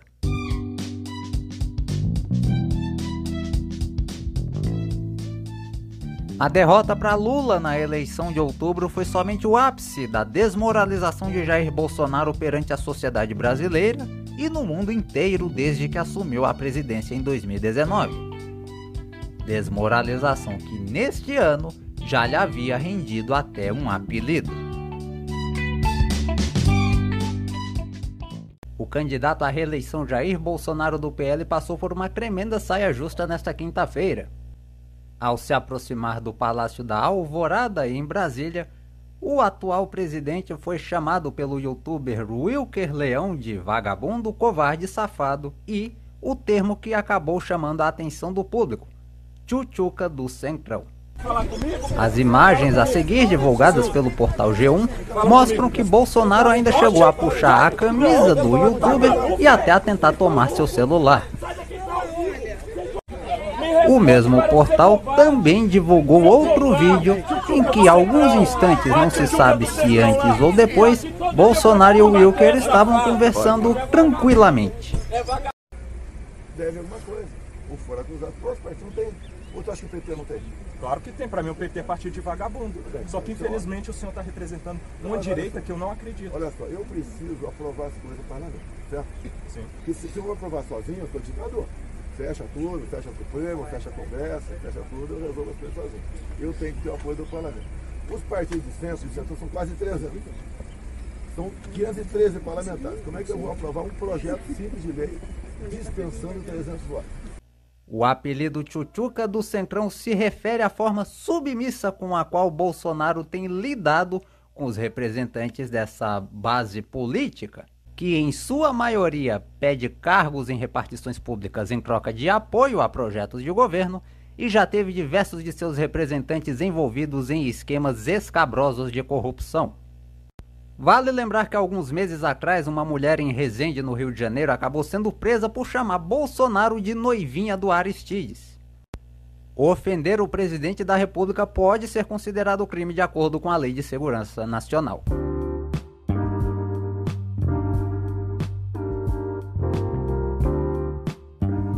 E se engana quem acha que agora que Bolsonaro vai sair, o Brasil vai voltar a sorrir. Esqueceu que vão substituí-lo pelo Lula? Após driblar dezenas de processos na justiça, muito por causa da sua idade já avançada, o pernambucano de 77 anos, que já chefiou o país entre 2003 e 2010, vai ter muito trabalho para convencer todos os brasileiros, ainda mais os que não votaram nele, de que seu governo será confiável. O anúncio de Fernando Haddad para o Ministério da Fazenda, por exemplo, foi apenas uma das várias coisas mal vistas na transição, tanto por alguns cidadãos quanto por economistas e pelo tal mercado financeiro. E embora Jair Bolsonaro tenha sido derrotado, o bolsonarismo seguirá ativo em 2023, com representantes eleitos no Congresso e puxa-sacos cada vez mais insanos nas ruas.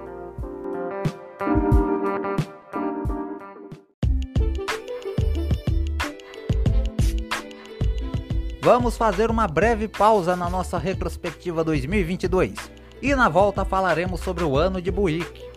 Nunca o município do Agreste de Pernambuco recebeu tanto destaque na mídia. É uma pena que tenha sido por coisas tão negativas. Além disso, traremos também os outros destaques do ano. Não saia daí, o podcast Cafezinho Especial volta em instantes.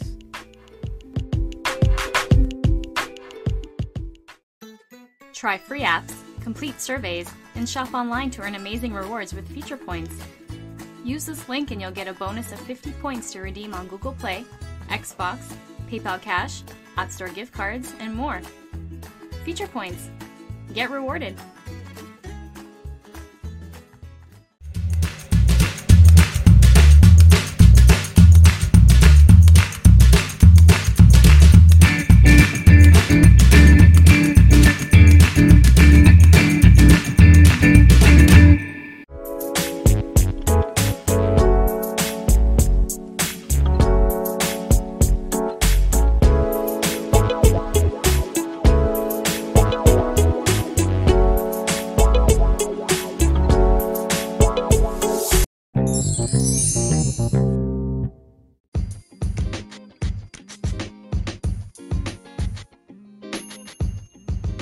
Volta com a retrospectiva do podcast Cafezinho. 2022 foi um ano muito agitado em Buíque, no agreste de Pernambuco. Teve de tudo um pouco. Batida da polícia na Secretaria de Saúde, dessalinizador desviado, corte nas gratificações dos professores com o vereador fazendo deboche, uma festa mal divulgada que no fim nem aconteceu, O podcast Cafezinho teve nessa temporada dois de seus episódios inteiramente dedicados aos fatos do município. O especial Ninho de Cobras do dia 30 de abril e o episódio 30, intitulado de Alô Buíque, que foi ao ar em 24 de setembro. Isso sem contar as dezenas de reportagens em nosso site e até no nosso canal no YouTube. A segunda parte da nossa retrospectiva traz um compilado de tudo que gerou informação, opinião, variedades e até entretenimento ao povo de Buíque em 2022. Vamos conferir.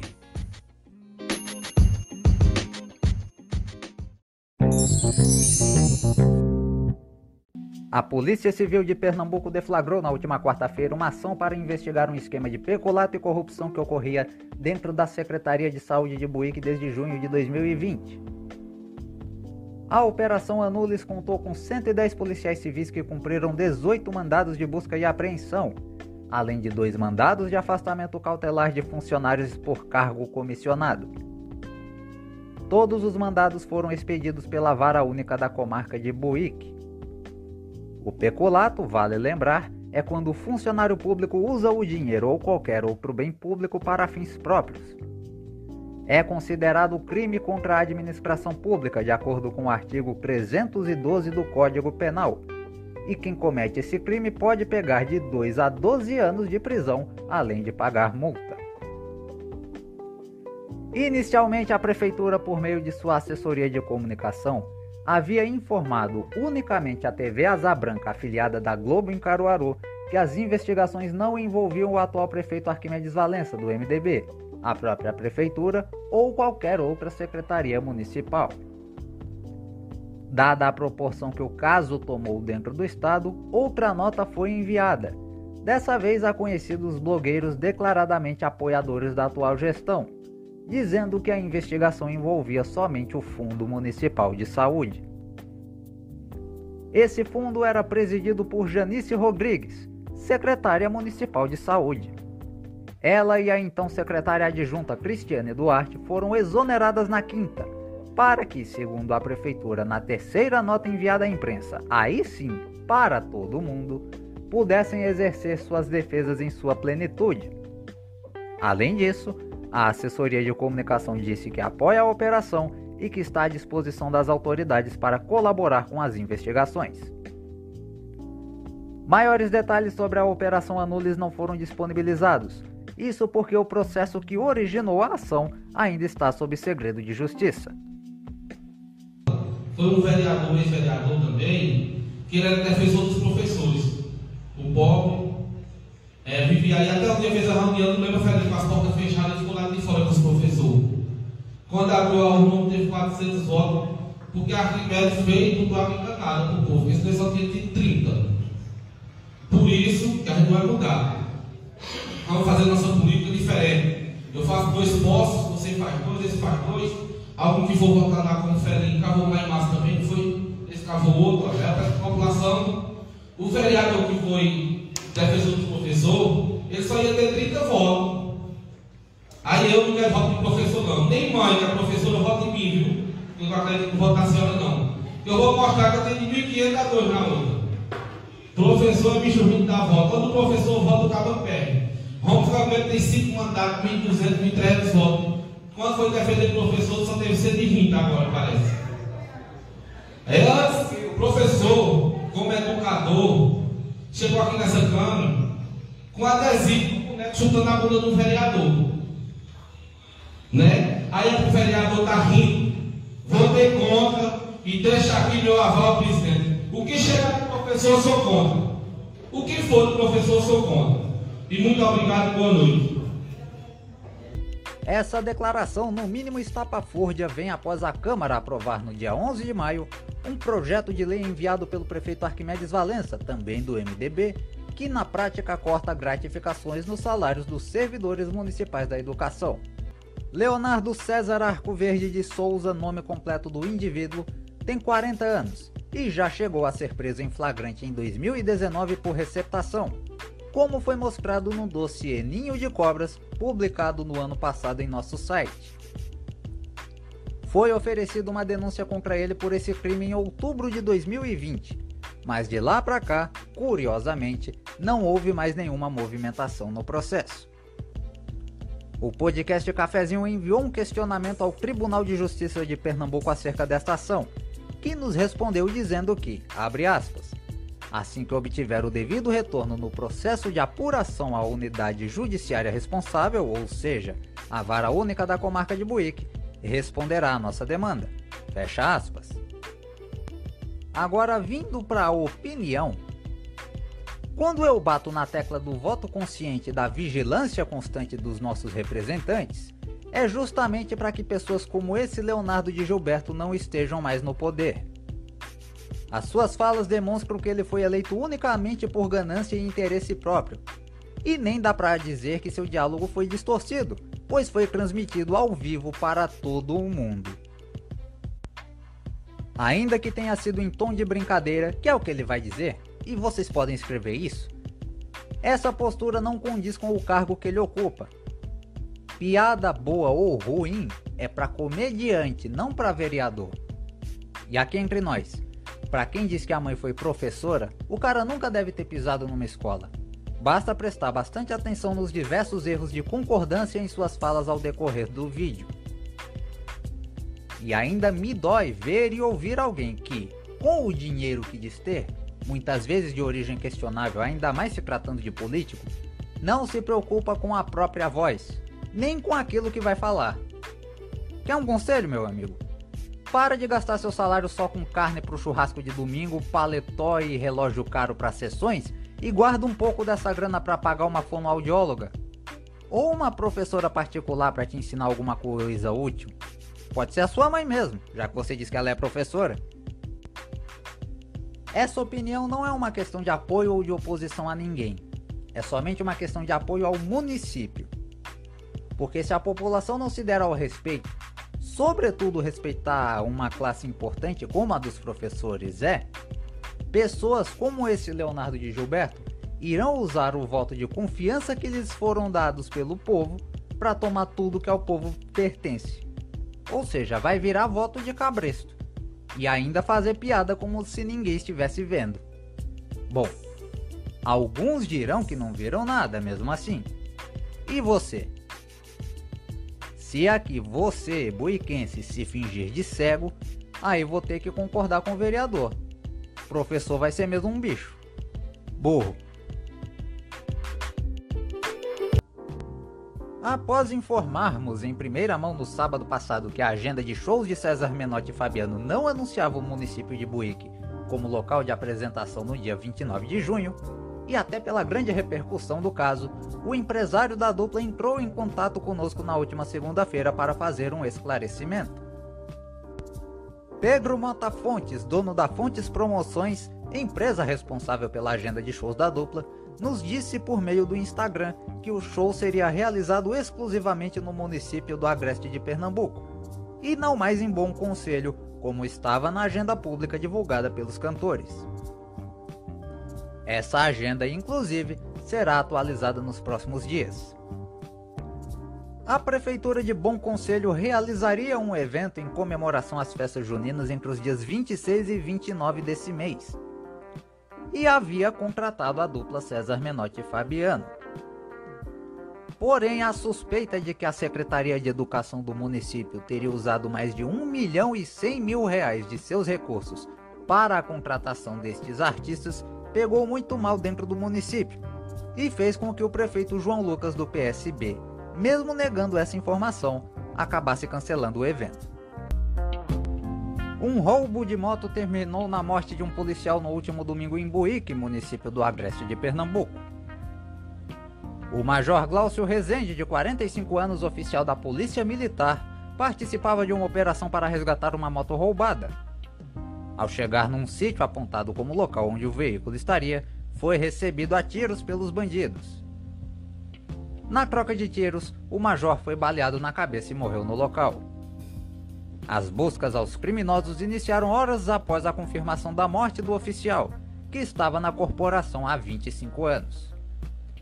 A moto e a arma do policial foram levadas pelos bandidos. Três homens foram identificados como participantes dos crimes. O primeiro, Valdeci Moraes Melo Neto, estava se dirigindo ao município de Arco Verde quando foi preso pelos policiais na noite desta segunda. Agentes também se dirigiram a uma chácara apontada por Valdeci como esconderijo dos outros criminosos. Houve troca de tiros. Um dos bandidos foi ferido, mas eles conseguiram fugir. Na terça-feira, acompanhado da mãe, o segundo suspeito, José Arnaldo da Silva, de 18 anos, foi levado para a delegacia de Arco Verde. Já na quarta, pela manhã, o terceiro suspeito, José Pedro da Silva, foi morto ao tentar resistir à prisão. Ele, que havia sido o bandido baleado na segunda-feira, havia voltado ao sítio onde aconteceu o crime em Buíque e atirou contra os policiais que estavam presentes no local. Revidando o ataque, eles atiraram em José Pedro, que morreu na hora. Seu corpo foi levado ao Instituto Médico Legal de Caruaru para a perícia. Agora a Polícia Civil segue com as investigações para apontar a responsabilidade de cada um dos envolvidos no caso e assim concluir o inquérito policial. Quem foi à tradicional festa de São Pedro em Buíque, município do Agreste de Pernambuco, levou um grande balde de água fria. Melhor dizendo, uma grande ventania. Isso porque uma forte ventania afetou a estrutura do palco. O empresário responsável pela contratação de alguns cantores precisou se manifestar oficialmente sobre o assunto. Veja o que foi que ele disse. Infelizmente, devido a questões técnicas, Patrick Produções pede desculpas a todo o público Dentre as atrações confirmadas que se apresentariam na noite desta quarta-feira estava a dupla César Menotti e Fabiano, que também se manifestou oficialmente sobre o assunto. Veja agora. Olá, amigos de Buíque, aqui é o César Menotti. Aqui é o Fabiano e a gente queria dar um recado para vocês. Infelizmente, por um problema de estrutura no palco, a gente não vai tá, poder, poder estar tá presente e apresentando essa noite na cidade de Buíque. A gente que já cantou aí, uma festa tão massa igual a essa, a gente está com o coração partido, mas com toda certeza estaremos remarcando uma nova data. A prefeitura vai estar divulgando essa nova data para a gente poder voltar a Buíque, viu? Cantar para vocês. Esperamos que todos vocês compreendam. Se Deus quiser, em breve a gente está junto novamente. Que Deus abençoe a todos. Um grande beijo no coração. Uma equipe do CISAR, Sistema Integrado de Saneamento Rural, esteve na manhã desta segunda-feira em Buíque, Pernambuco para dar início às instalações de dois dessalinizadores nos poços artesianos escavados no assentamento Dois Irmãos. O CISAR é vinculado à Secretaria Estadual de Infraestrutura e Recursos Hídricos e foi instituído em abril do ano passado pelo governador Paulo Câmara para que as áreas rurais de Pernambuco recebam políticas públicas de saneamento básico, como água encanada e tratamento de esgoto. Ele é dividido em três regiões: Moxotó, que contempla o município de Buíque, Alto Pajeú e Sertão Central e Araripe. Alguns moradores do assentamento, além da vereadora Maria Clara do PSD e do deputado estadual Diogo Moraes do PSB, acompanharam os trabalhos da equipe do CISAR. O Dois Irmãos fica a 6 quilômetros de distância do distrito do Carneiro, era uma antiga fazenda que foi ocupada em 1997 por integrantes do Movimento Sem Terra. Com uma área total de 2.006 hectares, ele faz parte dos projetos de assentamento do INCRA, Instituto Nacional de Colonização e Reforma Agrária, desde 2005. Segundo o próprio instituto, cerca de 70 famílias vivem na localidade, o que dá pouco mais de 400 pessoas. A expectativa por parte dos moradores é de que os dessalinizadores já possam ser instalados o mais breve possível, para que o consumo humano da água seja viável. A Prefeitura de Buíque, no agreste de Pernambuco, não vai mais instalar dois dessalinizadores no assentamento Dois Irmãos. Segundo informação coletada e publicada no site do podcast Cafezinho na madrugada de domingo para segunda-feira, um dos aparelhos que teria a localidade próxima ao distrito do Carneiro como destino foi simplesmente desviado para a comunidade quilombola do Mundo Novo, sem qualquer justificativa ou explicação pública por parte da administração municipal.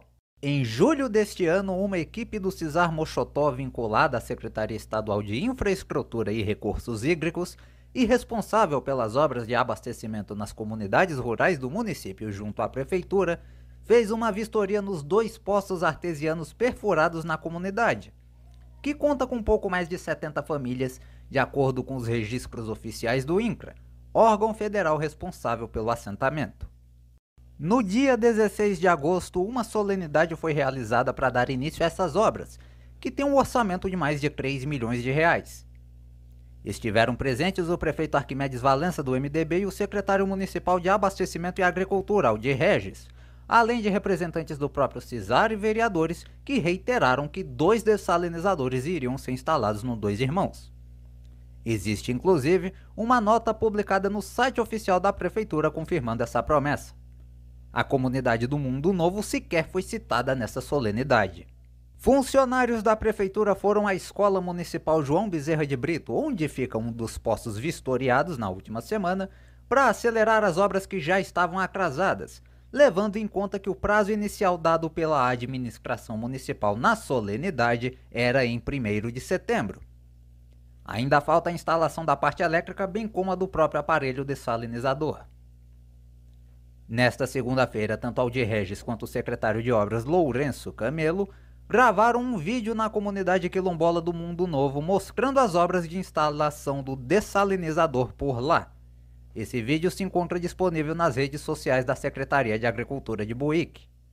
O Sistema Integrado de Saneamento Rural foi implementado em abril do ano passado pelo governador Paulo Câmara e prevê que as comunidades rurais de Pernambuco recebam políticas públicas de saneamento básico como água encanada e tratamento de esgoto. A previsão é de que todas as obras previstas para Buíque sejam devidamente entregues até o primeiro trimestre do ano que vem. Continuando com os escândalos locais, não bastasse o que já foi exposto no nosso especial Ninho de Cobras e ainda a demissão de uma secretária de saúde após uma batida da Polícia Civil, a Prefeitura de Buíque, no município do Agreste de Pernambuco, aumentou os salários dos seus secretários municipais. A ementa foi assinada pelo prefeito Arquimedes Valença do MDB e aprovada às escondidas pela Câmara de Vereadores no dia 12 de julho data em que, em tese, os membros do Poder Legislativo deveriam estar de recesso. Eles ficaram sem comparecer oficialmente às reuniões da Câmara entre o fim de junho e o dia 1 de agosto deste ano. Essa informação só se tornou disponível ao público nesta quinta-feira por causa do novo site da Transparência Boiquense. Antes da aprovação dessa lei, um secretário municipal recebia R$ 4.300 por mês. Agora, ele passa a receber um salário mensal de 7 mil reais, um reajuste de 62,8%.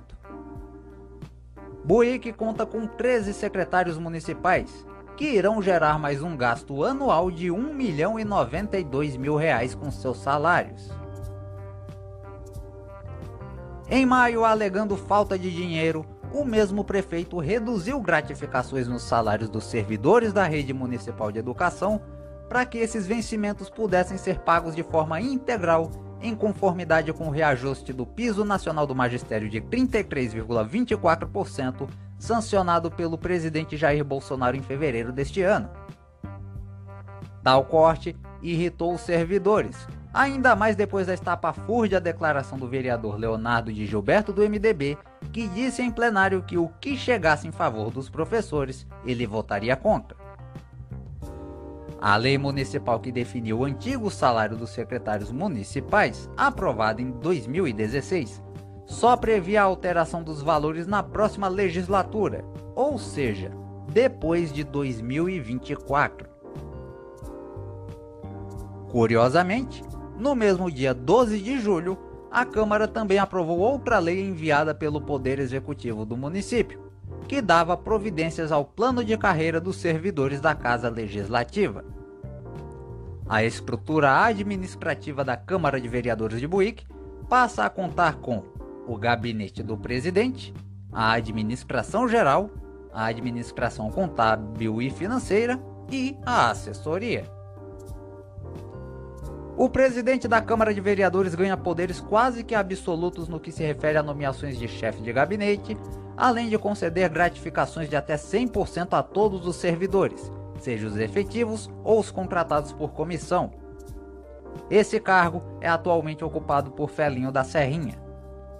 Felinho recebe um salário de R$ 10.100 por mês, além de um adicional de R$ 2.020 em seu pagamento, unicamente pelo fato de ser o presidente da Câmara.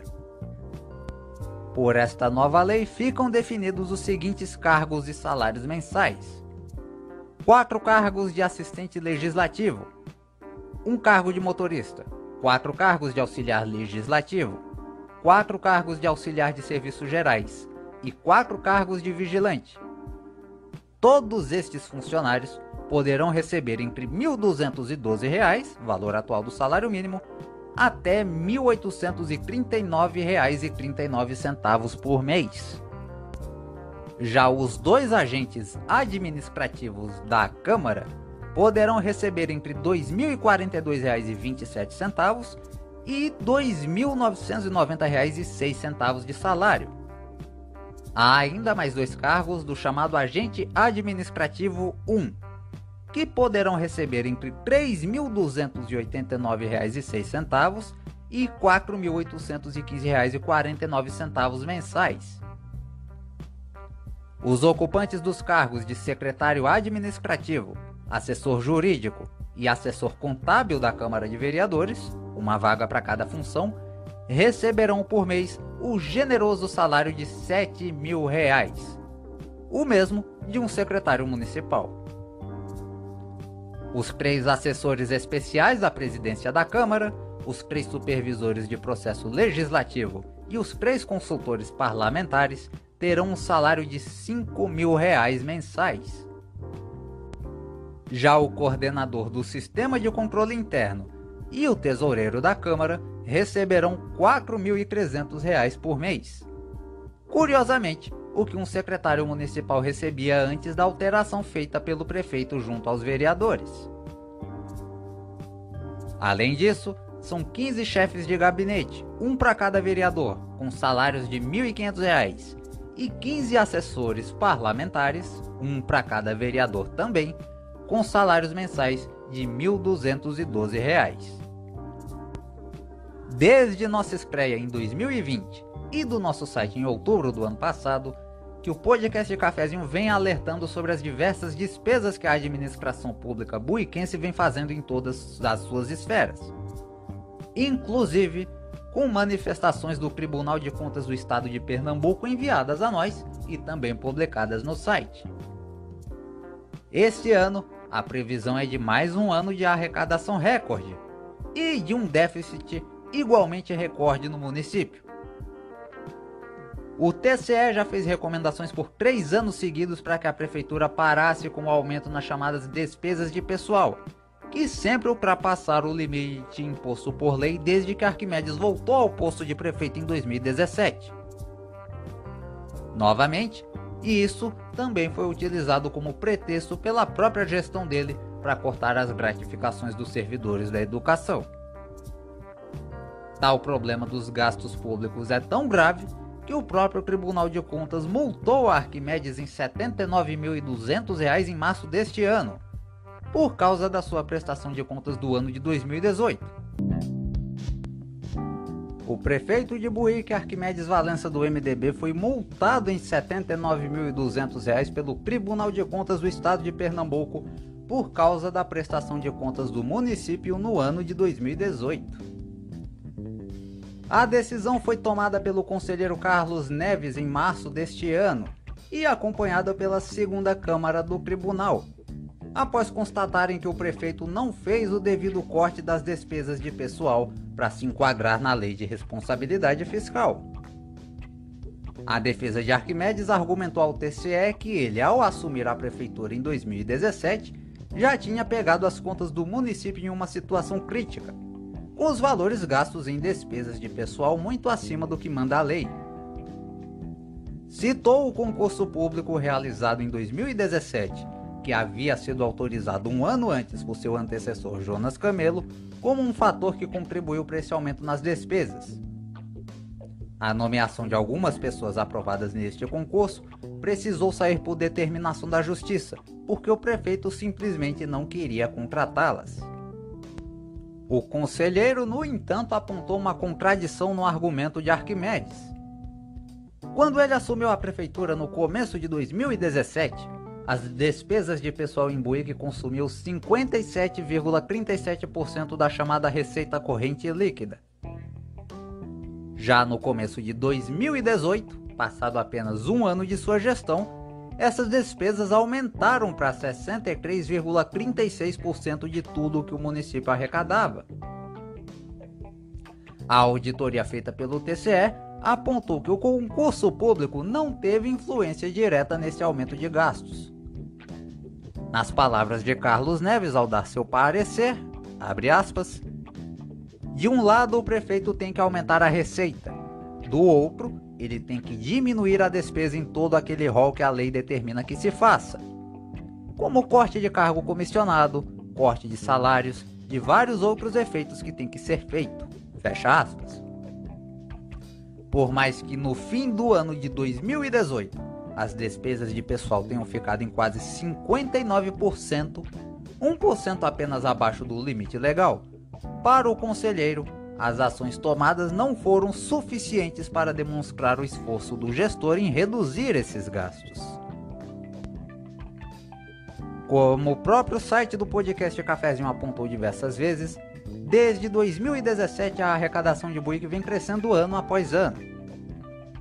Existe inclusive a expectativa dos cofres públicos buiquenses fecharem o ano de 2022 com um novo recorde de arrecadação, cerca de 137 milhões de reais. No entanto, as despesas com pessoal também vêm aumentando desde então, fazendo com que as despesas em geral do município sejam sempre maiores do que aquilo que Buick arrecada, o que pode deixar as contas no vermelho pelo sexto ano consecutivo.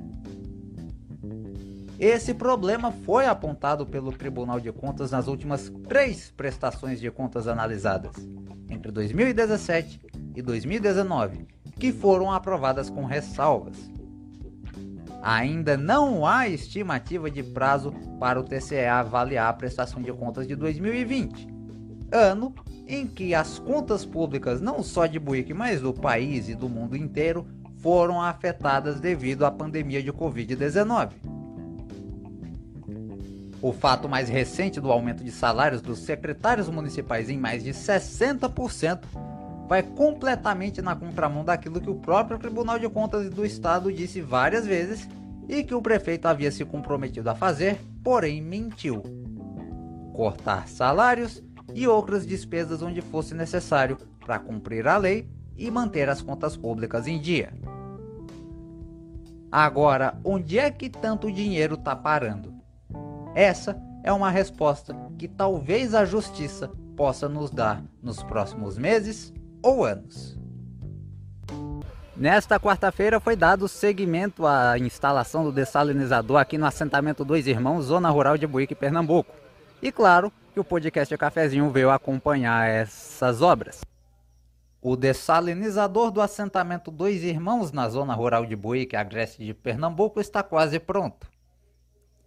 A equipe responsável pela obra próxima à Escola Municipal João Bezerra de Brito veio nesta semana para instalar e testar o equipamento, que tornará a água de um dos dois poços perfurados na localidade adequada para uso e consumo humano.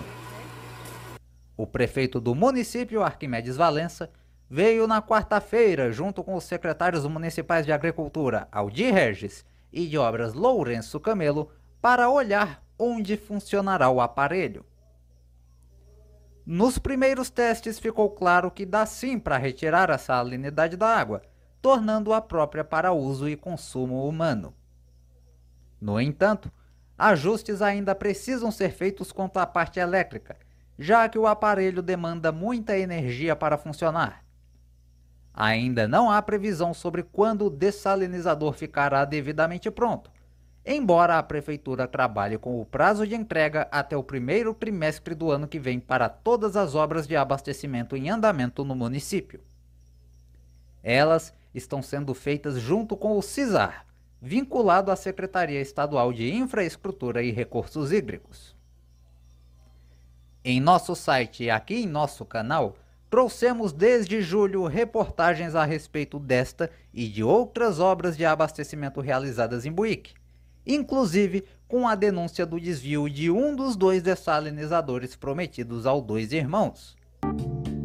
Um gasto desnecessário de um milhão e meio de reais em eventos em plena pandemia de Covid-19. 251 mil reais gastos entre os meses de maio e dezembro 83 mil somente com decoração de Natal. Um rombo de mais de 372 milhões de reais no fundo de previdência do município. Manobras para a prefeitura abrir créditos suplementares infinitos sem nenhuma contrapartida. Fama de mal pagador, incapaz de pagar compromissos a curto prazo Despesas com pessoal acima do limite imposto por lei pelo quarto ano consecutivo. Estas são algumas das irregularidades que o Tribunal de Contas do Estado de Pernambuco apontou em seu relatório de auditoria sobre a prestação de contas de Buíque referente ao ano de 2020. O relatório é um dos documentos a serem analisados pelos conselheiros para decidirem se aprovam ou rejeitam as contas de um município. O processo entrou na fase final de análise em 11 de novembro desse ano e ainda não tem data para ser julgado em plenário. O prefeito Arquimedes Valença do MDB descumpriu seis de 13 limites constitucionais, todos referentes à despesa de pessoal e regime de previdência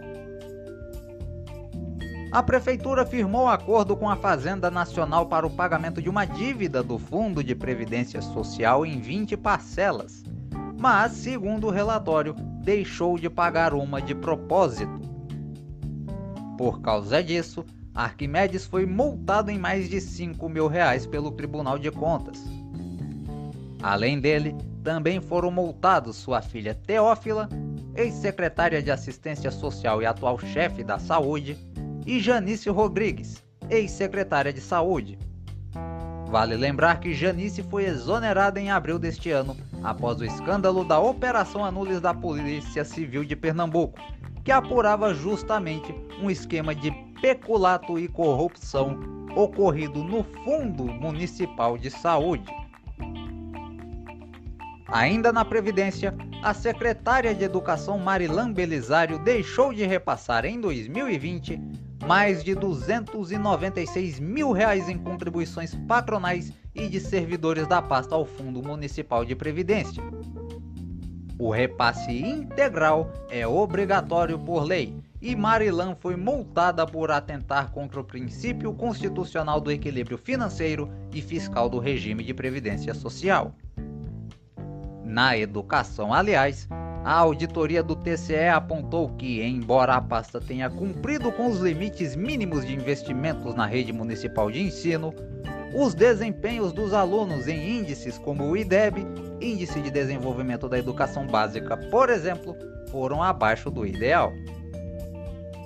Contra Arquimedes Valença, a auditoria do TCE aponta que podem ser abertos contra ele por causa dessas irregularidades nas contas de 2020, quatro processos de cassação de mandato por crime de responsabilidade, que devem ser votados pela Câmara de Vereadores. Quatro ações de improbidade administrativa e uma de apropriação indébita previdenciária na Justiça. Vale lembrar que foi por causa disso que Jonas Camelo, seu adversário político, teve suas contas públicas de 2015 e 2016 rejeitadas pela Câmara de Vereadores, além da sua candidatura à prefeitura impugnada pelo Tribunal Superior Eleitoral em 2020. Um processo de gestão fiscal no Tribunal de Contas do Estado. Além disso, três irregularidades na Previdência Municipal podem impedir a emissão de um documento que autoriza todos os repasses de verbas da União à Prefeitura. Ah, e tudo isso que eu citei aqui foi só o que acharam nas contas de Buick de 2020. Imagine quando o TCE for analisar aumento de salário de secretários, cortes em gratificações dos servidores da educação e tantas outras lambanças que a prefeitura acabou fazendo de 2020 para cá.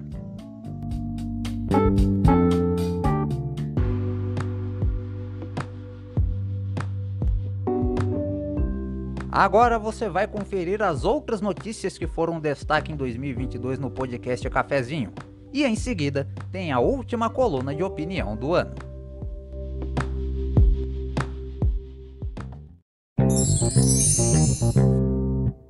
Aconteceu na noite desta quinta-feira em Buenos Aires uma tentativa de atentado contra a vice-presidente da Argentina.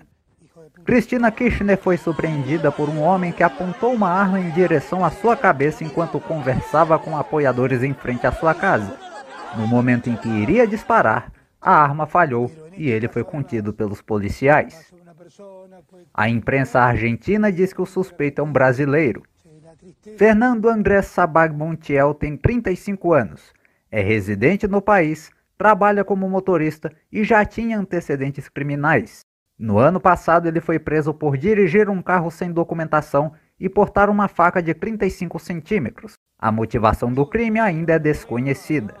Cristina Kirchner já foi presidente da Argentina entre 2007 e 2015 e senadora até 2019, quando se tornou vice na chapa de Alberto Fernandes. Enquanto presidente, ela teria feito um esquema para desviar dinheiro público ao contratar empresas de um amigo da sua família para recuperar rodovias do país. Kirchner passou a responder por improbidade administrativa e associação criminosa, e o Ministério Público argentino defende que ela cumpra uma pena de 12 anos de prisão, além de perder definitivamente seus direitos políticos. O julgamento ainda não tem data para ocorrer e até por isso que a vice-presidente recebeu escolta da Polícia Federal Argentina. O Sebrae anunciou nesta semana os finalistas da etapa pernambucana do Prêmio Sebrae de Jornalismo. Dez trabalhos concorrem em quatro categorias e o podcast Cafezinho está dentre os sete veículos de imprensa do estado a concorrer na premiação. Este é o segundo ano consecutivo que participamos do evento em 2021, fomos finalistas e conquistamos o terceiro lugar na categoria áudio com o especial Empreendedorismo. Então, em terceiro lugar, a reportagem especial Empreendedorismo, episódio 4. O veículo podcast Cafezinho com William Lourenço, representante do trabalho William Lourenço. Desta vez concorremos novamente na mesma categoria com o episódio sobre o empreendedorismo no Brasil nos últimos 50 anos, veiculado nas plataformas de streaming de áudio em 21 de maio. Na ocasião, foi lembrado o aniversário de 50 anos da entidade, celebrados no mês passado, e a marca de 50 episódios produzidos por este veículo desde sua estreia em fevereiro de 2020. O Prêmio Sebrae de Jornalismo é uma iniciativa do Sebrae para valorizar os profissionais de imprensa que contribuem para fortalecer o empreendedorismo brasileiro com seu trabalho, mostrando a importância dos empreendedores de pequenos negócios para a economia do país. Em 2022, ocorre a nona edição do prêmio. Após a avaliação do júri estadual, 10 trabalhos foram para a final, Além do podcast Cafezinho, concorre nas categorias áudio, vídeo, texto e fotojornalismo, trabalhos produzidos pela Rádio Jornal, TV Asa Branca, afiliada da Globo em Caruaru e região, além dos portais Leia Já, UOL, Culturama e Yahoo Finanças.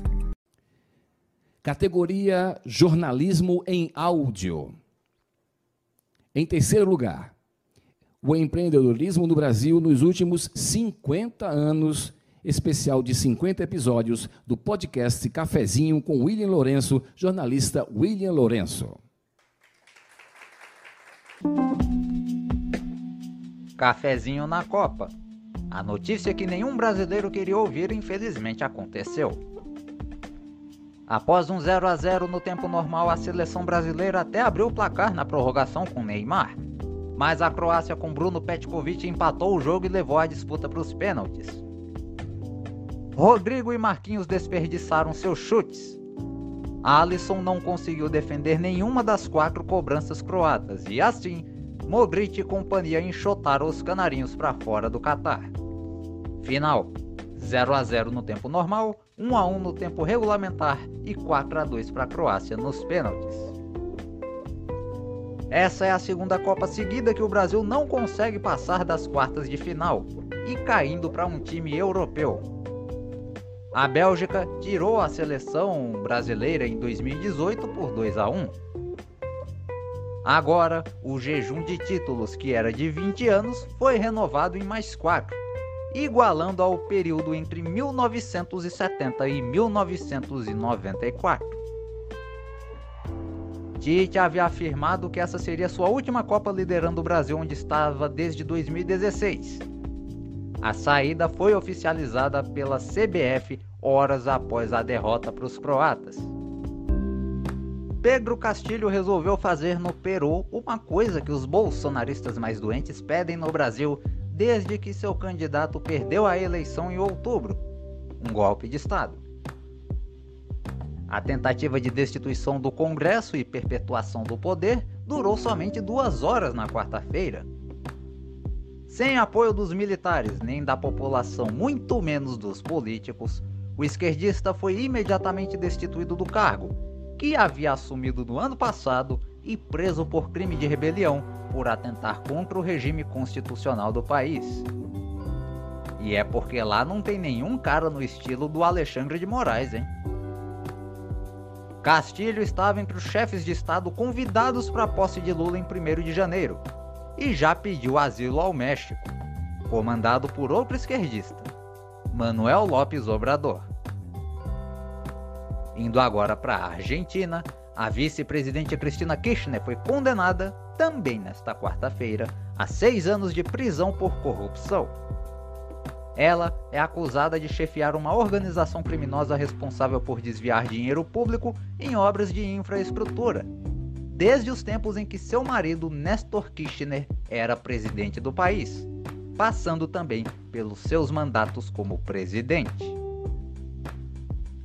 Assim como ocorre aqui no Brasil, o foro privilegiado salvou a Cristina, que também é presidente do Senado argentino, da prisão por enquanto. Essa condenação de seis anos foi em um tribunal de primeira instância, o que significa que ela ainda pode concorrer a outro mandato de presidente se as instâncias superiores não a condenarem também. Seu amigo Lula já demonstrou solidariedade à hermana, que se diz vítima de perseguição política. Esse é o nome que todos os políticos corruptos dão às condenações na justiça por seus crimes contra a administração pública, pessoal. Morreu nesta quinta-feira, aos 96 anos, a Rainha Elizabeth II. Ela estava no castelo de Balmoral, na Escócia, quando pela manhã uma equipe médica precisou ser chamada porque ela não estava se sentindo bem. Minutos depois, a equipe médica precisou chamar os membros mais próximos da família real britânica, o que já indicava que más notícias viriam pela frente. Pouco depois da uma da tarde, no horário de Brasília, a morte da monarca foi confirmada pelo Palácio de Buckingham, sede oficial da monarquia britânica. Elizabeth se tornou rainha em fevereiro de 1952, após o seu pai, o rei George VI, falecer. Até a quinta-feira, dia de sua morte, foram mais de 70 anos à frente do Reino Unido. Só para vocês terem uma ideia, Enquanto ela foi rainha na Inglaterra, o Brasil teve 21 presidentes da República, já contando os do regime militar. Em 1968, ela fez a primeira e única visita ao Brasil. Durante 11 dias, a comitiva da rainha visitou as cidades de São Paulo, Campinas, Brasília, Salvador, Rio de Janeiro e Recife.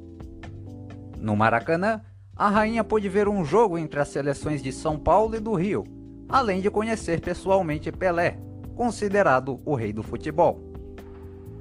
A vinda da rainha ao Brasil é até hoje a única vez que um monarca britânico pisou num país da América do Sul. A capital pernambucana, aliás, foi a primeira cidade brasileira em que Elizabeth, junto com seu marido Philip, pisou. Durante o reinado de Elizabeth II ocorreu no mundo esportivo 17 Copas do Mundo, incluindo uma delas na Inglaterra em 1966, 18 edições de Jogos Olímpicos, incluindo a de 2012 em Londres, 19 Olimpíadas de Inverno, todas as edições da Champions League e da Libertadores, além das Copas Intercontinentais e Mundiais de Clubes da FIFA. E mesmo assim, ela não viu o Palmeiras campeão mundial. Mas deixando a piada um pouco de lado, Elizabeth ajudou a melhorar um pouco a imagem da coroa britânica, que não estava sendo bem vista por alguns países por conta dos vários anos de colonização, sobretudo em países africanos. Disse um pouco, porque enquanto ela se mostrava ser uma rainha comportada e compromissada em frente a seus súditos, seus filhos e netos viraram manchetes constantes nos jornais por condutas consideradas inadequadas a um membro da família real. Traições, bebedeiras, assédios sexuais e outras coisas. Em 1982, o Reino Unido entrou em guerra com a Argentina por causa do controle das Ilhas Malvinas, ou como os ingleses chamam, Ilhas Falkland. O arquipélago está sob domínio britânico desde 1833 e fica próximo à costa argentina da Patagônia. O exército argentino até tinha conseguido tomar o controle das ilhas por um período, mas os britânicos reagiram e restauraram a sua administração. Por causa disso, os argentinos não demonstraram nenhum pingo de tristeza quando a morte da rainha da Inglaterra foi confirmada. Pelo contrário, muitos chegaram a festejar na TV aberta e a dizer até que Satanás havia feito seu trabalho. O ministro da Educação Milton Ribeiro virou centro de uma grande polêmica nesta semana isso porque na quarta foi revelado ao jornal O Estado de São Paulo um esquema de pagamento de propina que teria contado com o aval do ministro e com um pagamento no mínimo curioso. Segundo essa denúncia, o pastor Arilton Moura, próximo de Milton e integrante de um gabinete paralelo existente na pasta, pediu ao prefeito de Luiz Domingues, no Maranhão, que ele desse um quilo de ouro em troca da liberação de verbas do MEC ao município. O quilo de ouro custa, em valores atuais, o equivalente a R$ 303.220. Além do quilo de ouro, o pastor ainda cobrou mais 15 mil reais em dinheiro. Gilberto Braga, do PSDB, esteve em uma reunião com outros 20 prefeitos e representantes do ministério num restaurante de Brasília em abril do ano passado, quando recebeu esse pedido inusitado. Um áudio gravado pelo próprio Milton Ribeiro confirmou a prática, dizendo que ele prioriza os amigos dos pastores a pedido do presidente Jair Bolsonaro. Outros prefeitos presentes nesse encontro confirmaram ao jornal que esse pastor, além de outros chamados Gilmar Santos, ainda usaram a compra de Bíblias como pretexto para as cobranças das propinas. O Ministério da Educação não negou a existência do áudio de Milton Ribeiro confirmando o favorecimento dos pastores na pasta, mas negou que haja essa preferência. O presidente Jair Bolsonaro disse que seu ministro está sendo alvo de uma covardia e que bota a cara no fogo por ele. A Procuradoria-Geral da República e o Supremo Tribunal Federal receberam diversos pedidos de abertura de investigação por parte dos parlamentares da oposição o Twitter vem passando por uma drástica reestruturação desde que o empresário Elon Musk comprou a companhia no mês passado. O Twitter Blue, serviço pago que prevê que o usuário tenha menos anúncios em sua timeline e até um selo azul de verificação, havia sido suspenso na semana passada após ter se iniciado uma série de atrapalhadas com contas falsas e de paródias se passando por celebridades e políticos notórios mas retornará já no dia 29 deste mês, com previsão de estar disponível para os usuários em todas as plataformas e dispositivos. Além disso, milhares de funcionários em todo o mundo saíram da companhia após Musk assumir o controle, incluindo alguns engenheiros responsáveis pela manutenção e atualização do site e dos aplicativos para aparelhos de Android e iPhone. O ápice dessa debandada ocorreu na noite desta quinta-feira, quando foi especulado que o Twitter sairia definitivamente do ar. Diziam até que 75% dos funcionários haviam sido demitidos. Protestos em frente à sede da empresa na cidade americana de São Francisco foram feitos.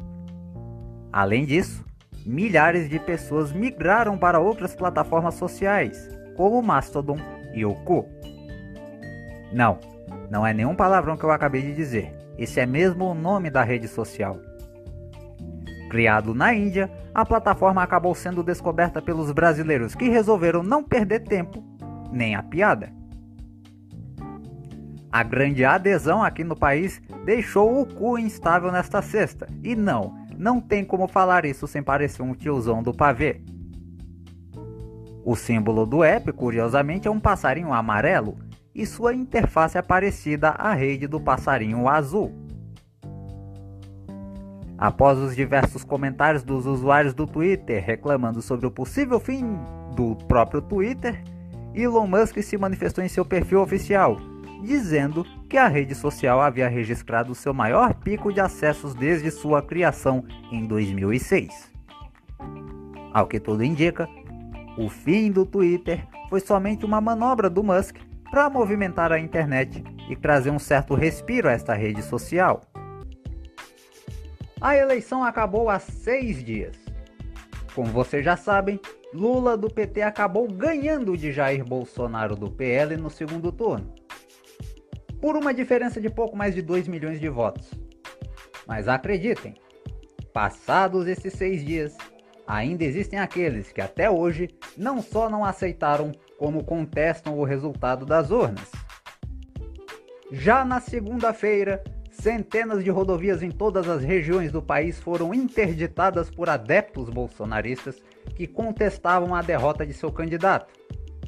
Além de pedir intervenção militar, golpe de Estado, fazendo protesto em frente aos quartéis militares. O engraçado é que estes que dizem querer jogar dentro das quatro linhas da Constituição não pensaram duas vezes em violar o direito constitucional de livre locomoção em território nacional e em pedir um ato inconstitucional como a intervenção militar para defender seu político de estimação.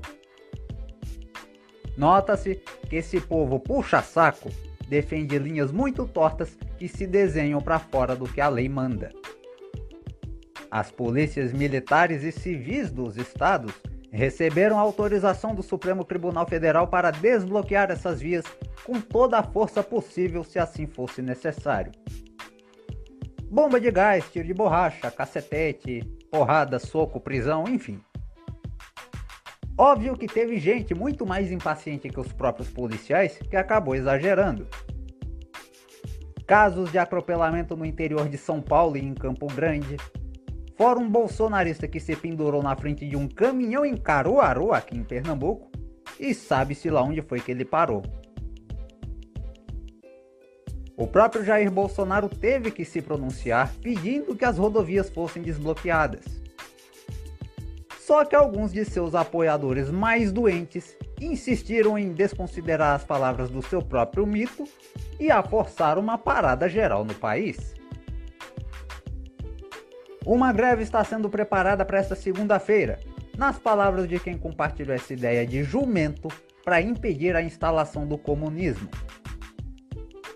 deixando milhares de pessoas sem trabalho e, consequentemente, sem ter o que comer. Vale lembrar que nessa semana vai ser semana útil de pagamento. É, na teoria, combater um inimigo agindo igual a ele. E um inimigo que só existe na cabeça desses caras.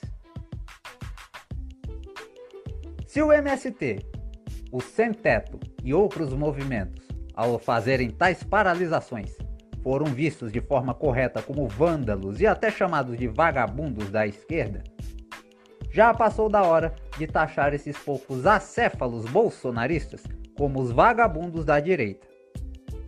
E tratar tanto vagabundo de direita como de esquerda de forma igual, já que estamos numa democracia com tiro, porrada, bomba e cadeia.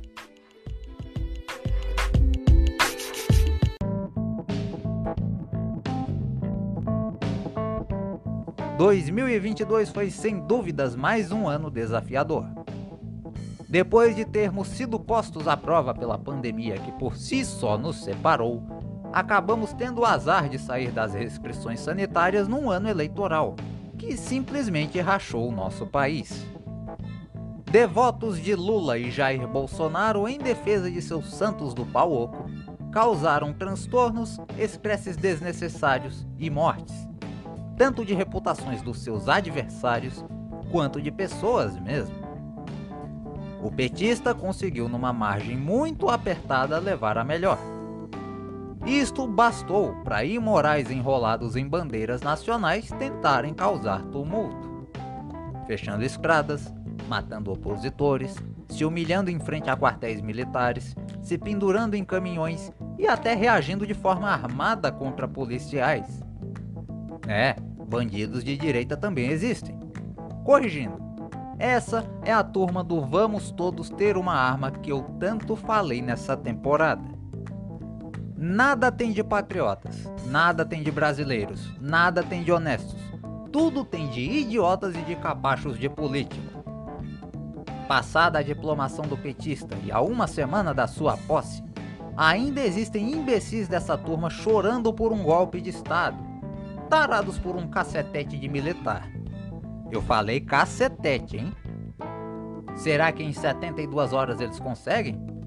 Em se tratando dessa banda podre da sociedade, você pode esperar de tudo, inclusive nada. Mas engana-se quem pensa que 2023 será um ano muito mais tranquilo, com picanha e cerveja a rodo pro povo, muito dinheiro no bolso, saúde para dar e vender só porque o Lula venceu. Dado que o vencedor deste pleito foi o maior causador da fossa moral que o Brasil entrou e ainda não saiu, as chances deste país afundarem com suas decisões populistas que visam agradar seu próprio cercadinho, a turma do Vamos Todos Dar a Bunda, são gigantescas. Principalmente se não houver quem fiscalize e aceite tudo que dele vier, inclusive o que for feito de ruim. Vai ser preciso muito mais do que fazer o L para consertar todos os problemas do país. Então, para finalizar, que em 2023 possamos entender que políticos passam e o país fica. Os cidadãos que tanto se dividiram para defender sujeitos tão polutos ficam. Ficam mais pobres, mais ignorantes e rapidamente se tornam descartáveis para eles. Que, independente de quem esteja lá no Planalto, ou mesmo em um dos palácios nos estados, todos os cidadãos se unam para ajudar os que lá estão com as propostas que possam ser boas à sociedade e frear aquilo que seja prejudicial à maioria. Usem essa palavra sem moderação a partir do próximo domingo. União é o que nós estamos precisando.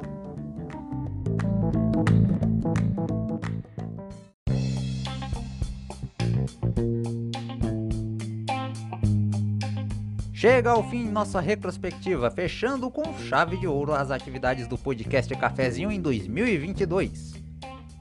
Agradecendo a você, como sempre, pela audiência, paciência, carinho e confiança depositados em nosso trabalho durante todo este ano. Seja no seu streaming de áudio favorito, além dos nossos canais oficiais no YouTube e Rumble, bem como no site e nos perfis oficiais no Facebook, Twitter e Instagram. A partir de hoje, nossos perfis nas redes sociais e site entram em hibernação, ou seja, ficaram inativos até o dia 1 de fevereiro. O que não quer dizer que você vai deixar de nos seguir, não é? Mês que vem, eu comemoro 10 anos de carreira com alguns vídeos comemorativos em meu canal de comédia no YouTube. Só digitar youtube.com/william Lourenço, tudo junto ou se você estiver me acompanhando pelo YouTube, basta clicar no link que vai ficar na descrição. Já deixo o convite para que você se inscreva no canal também. Por aqui, eu volto em 11 de fevereiro na estreia da quarta temporada do podcast Cafezinho no streaming de áudio. E já adianto que vai ter muita novidade por aqui. Fiquem ligados. Bom, eu tô indo embora e a vocês que ficam, um Feliz Natal, um 2023 próspero e mais feliz e até o ano que vem. Tchau!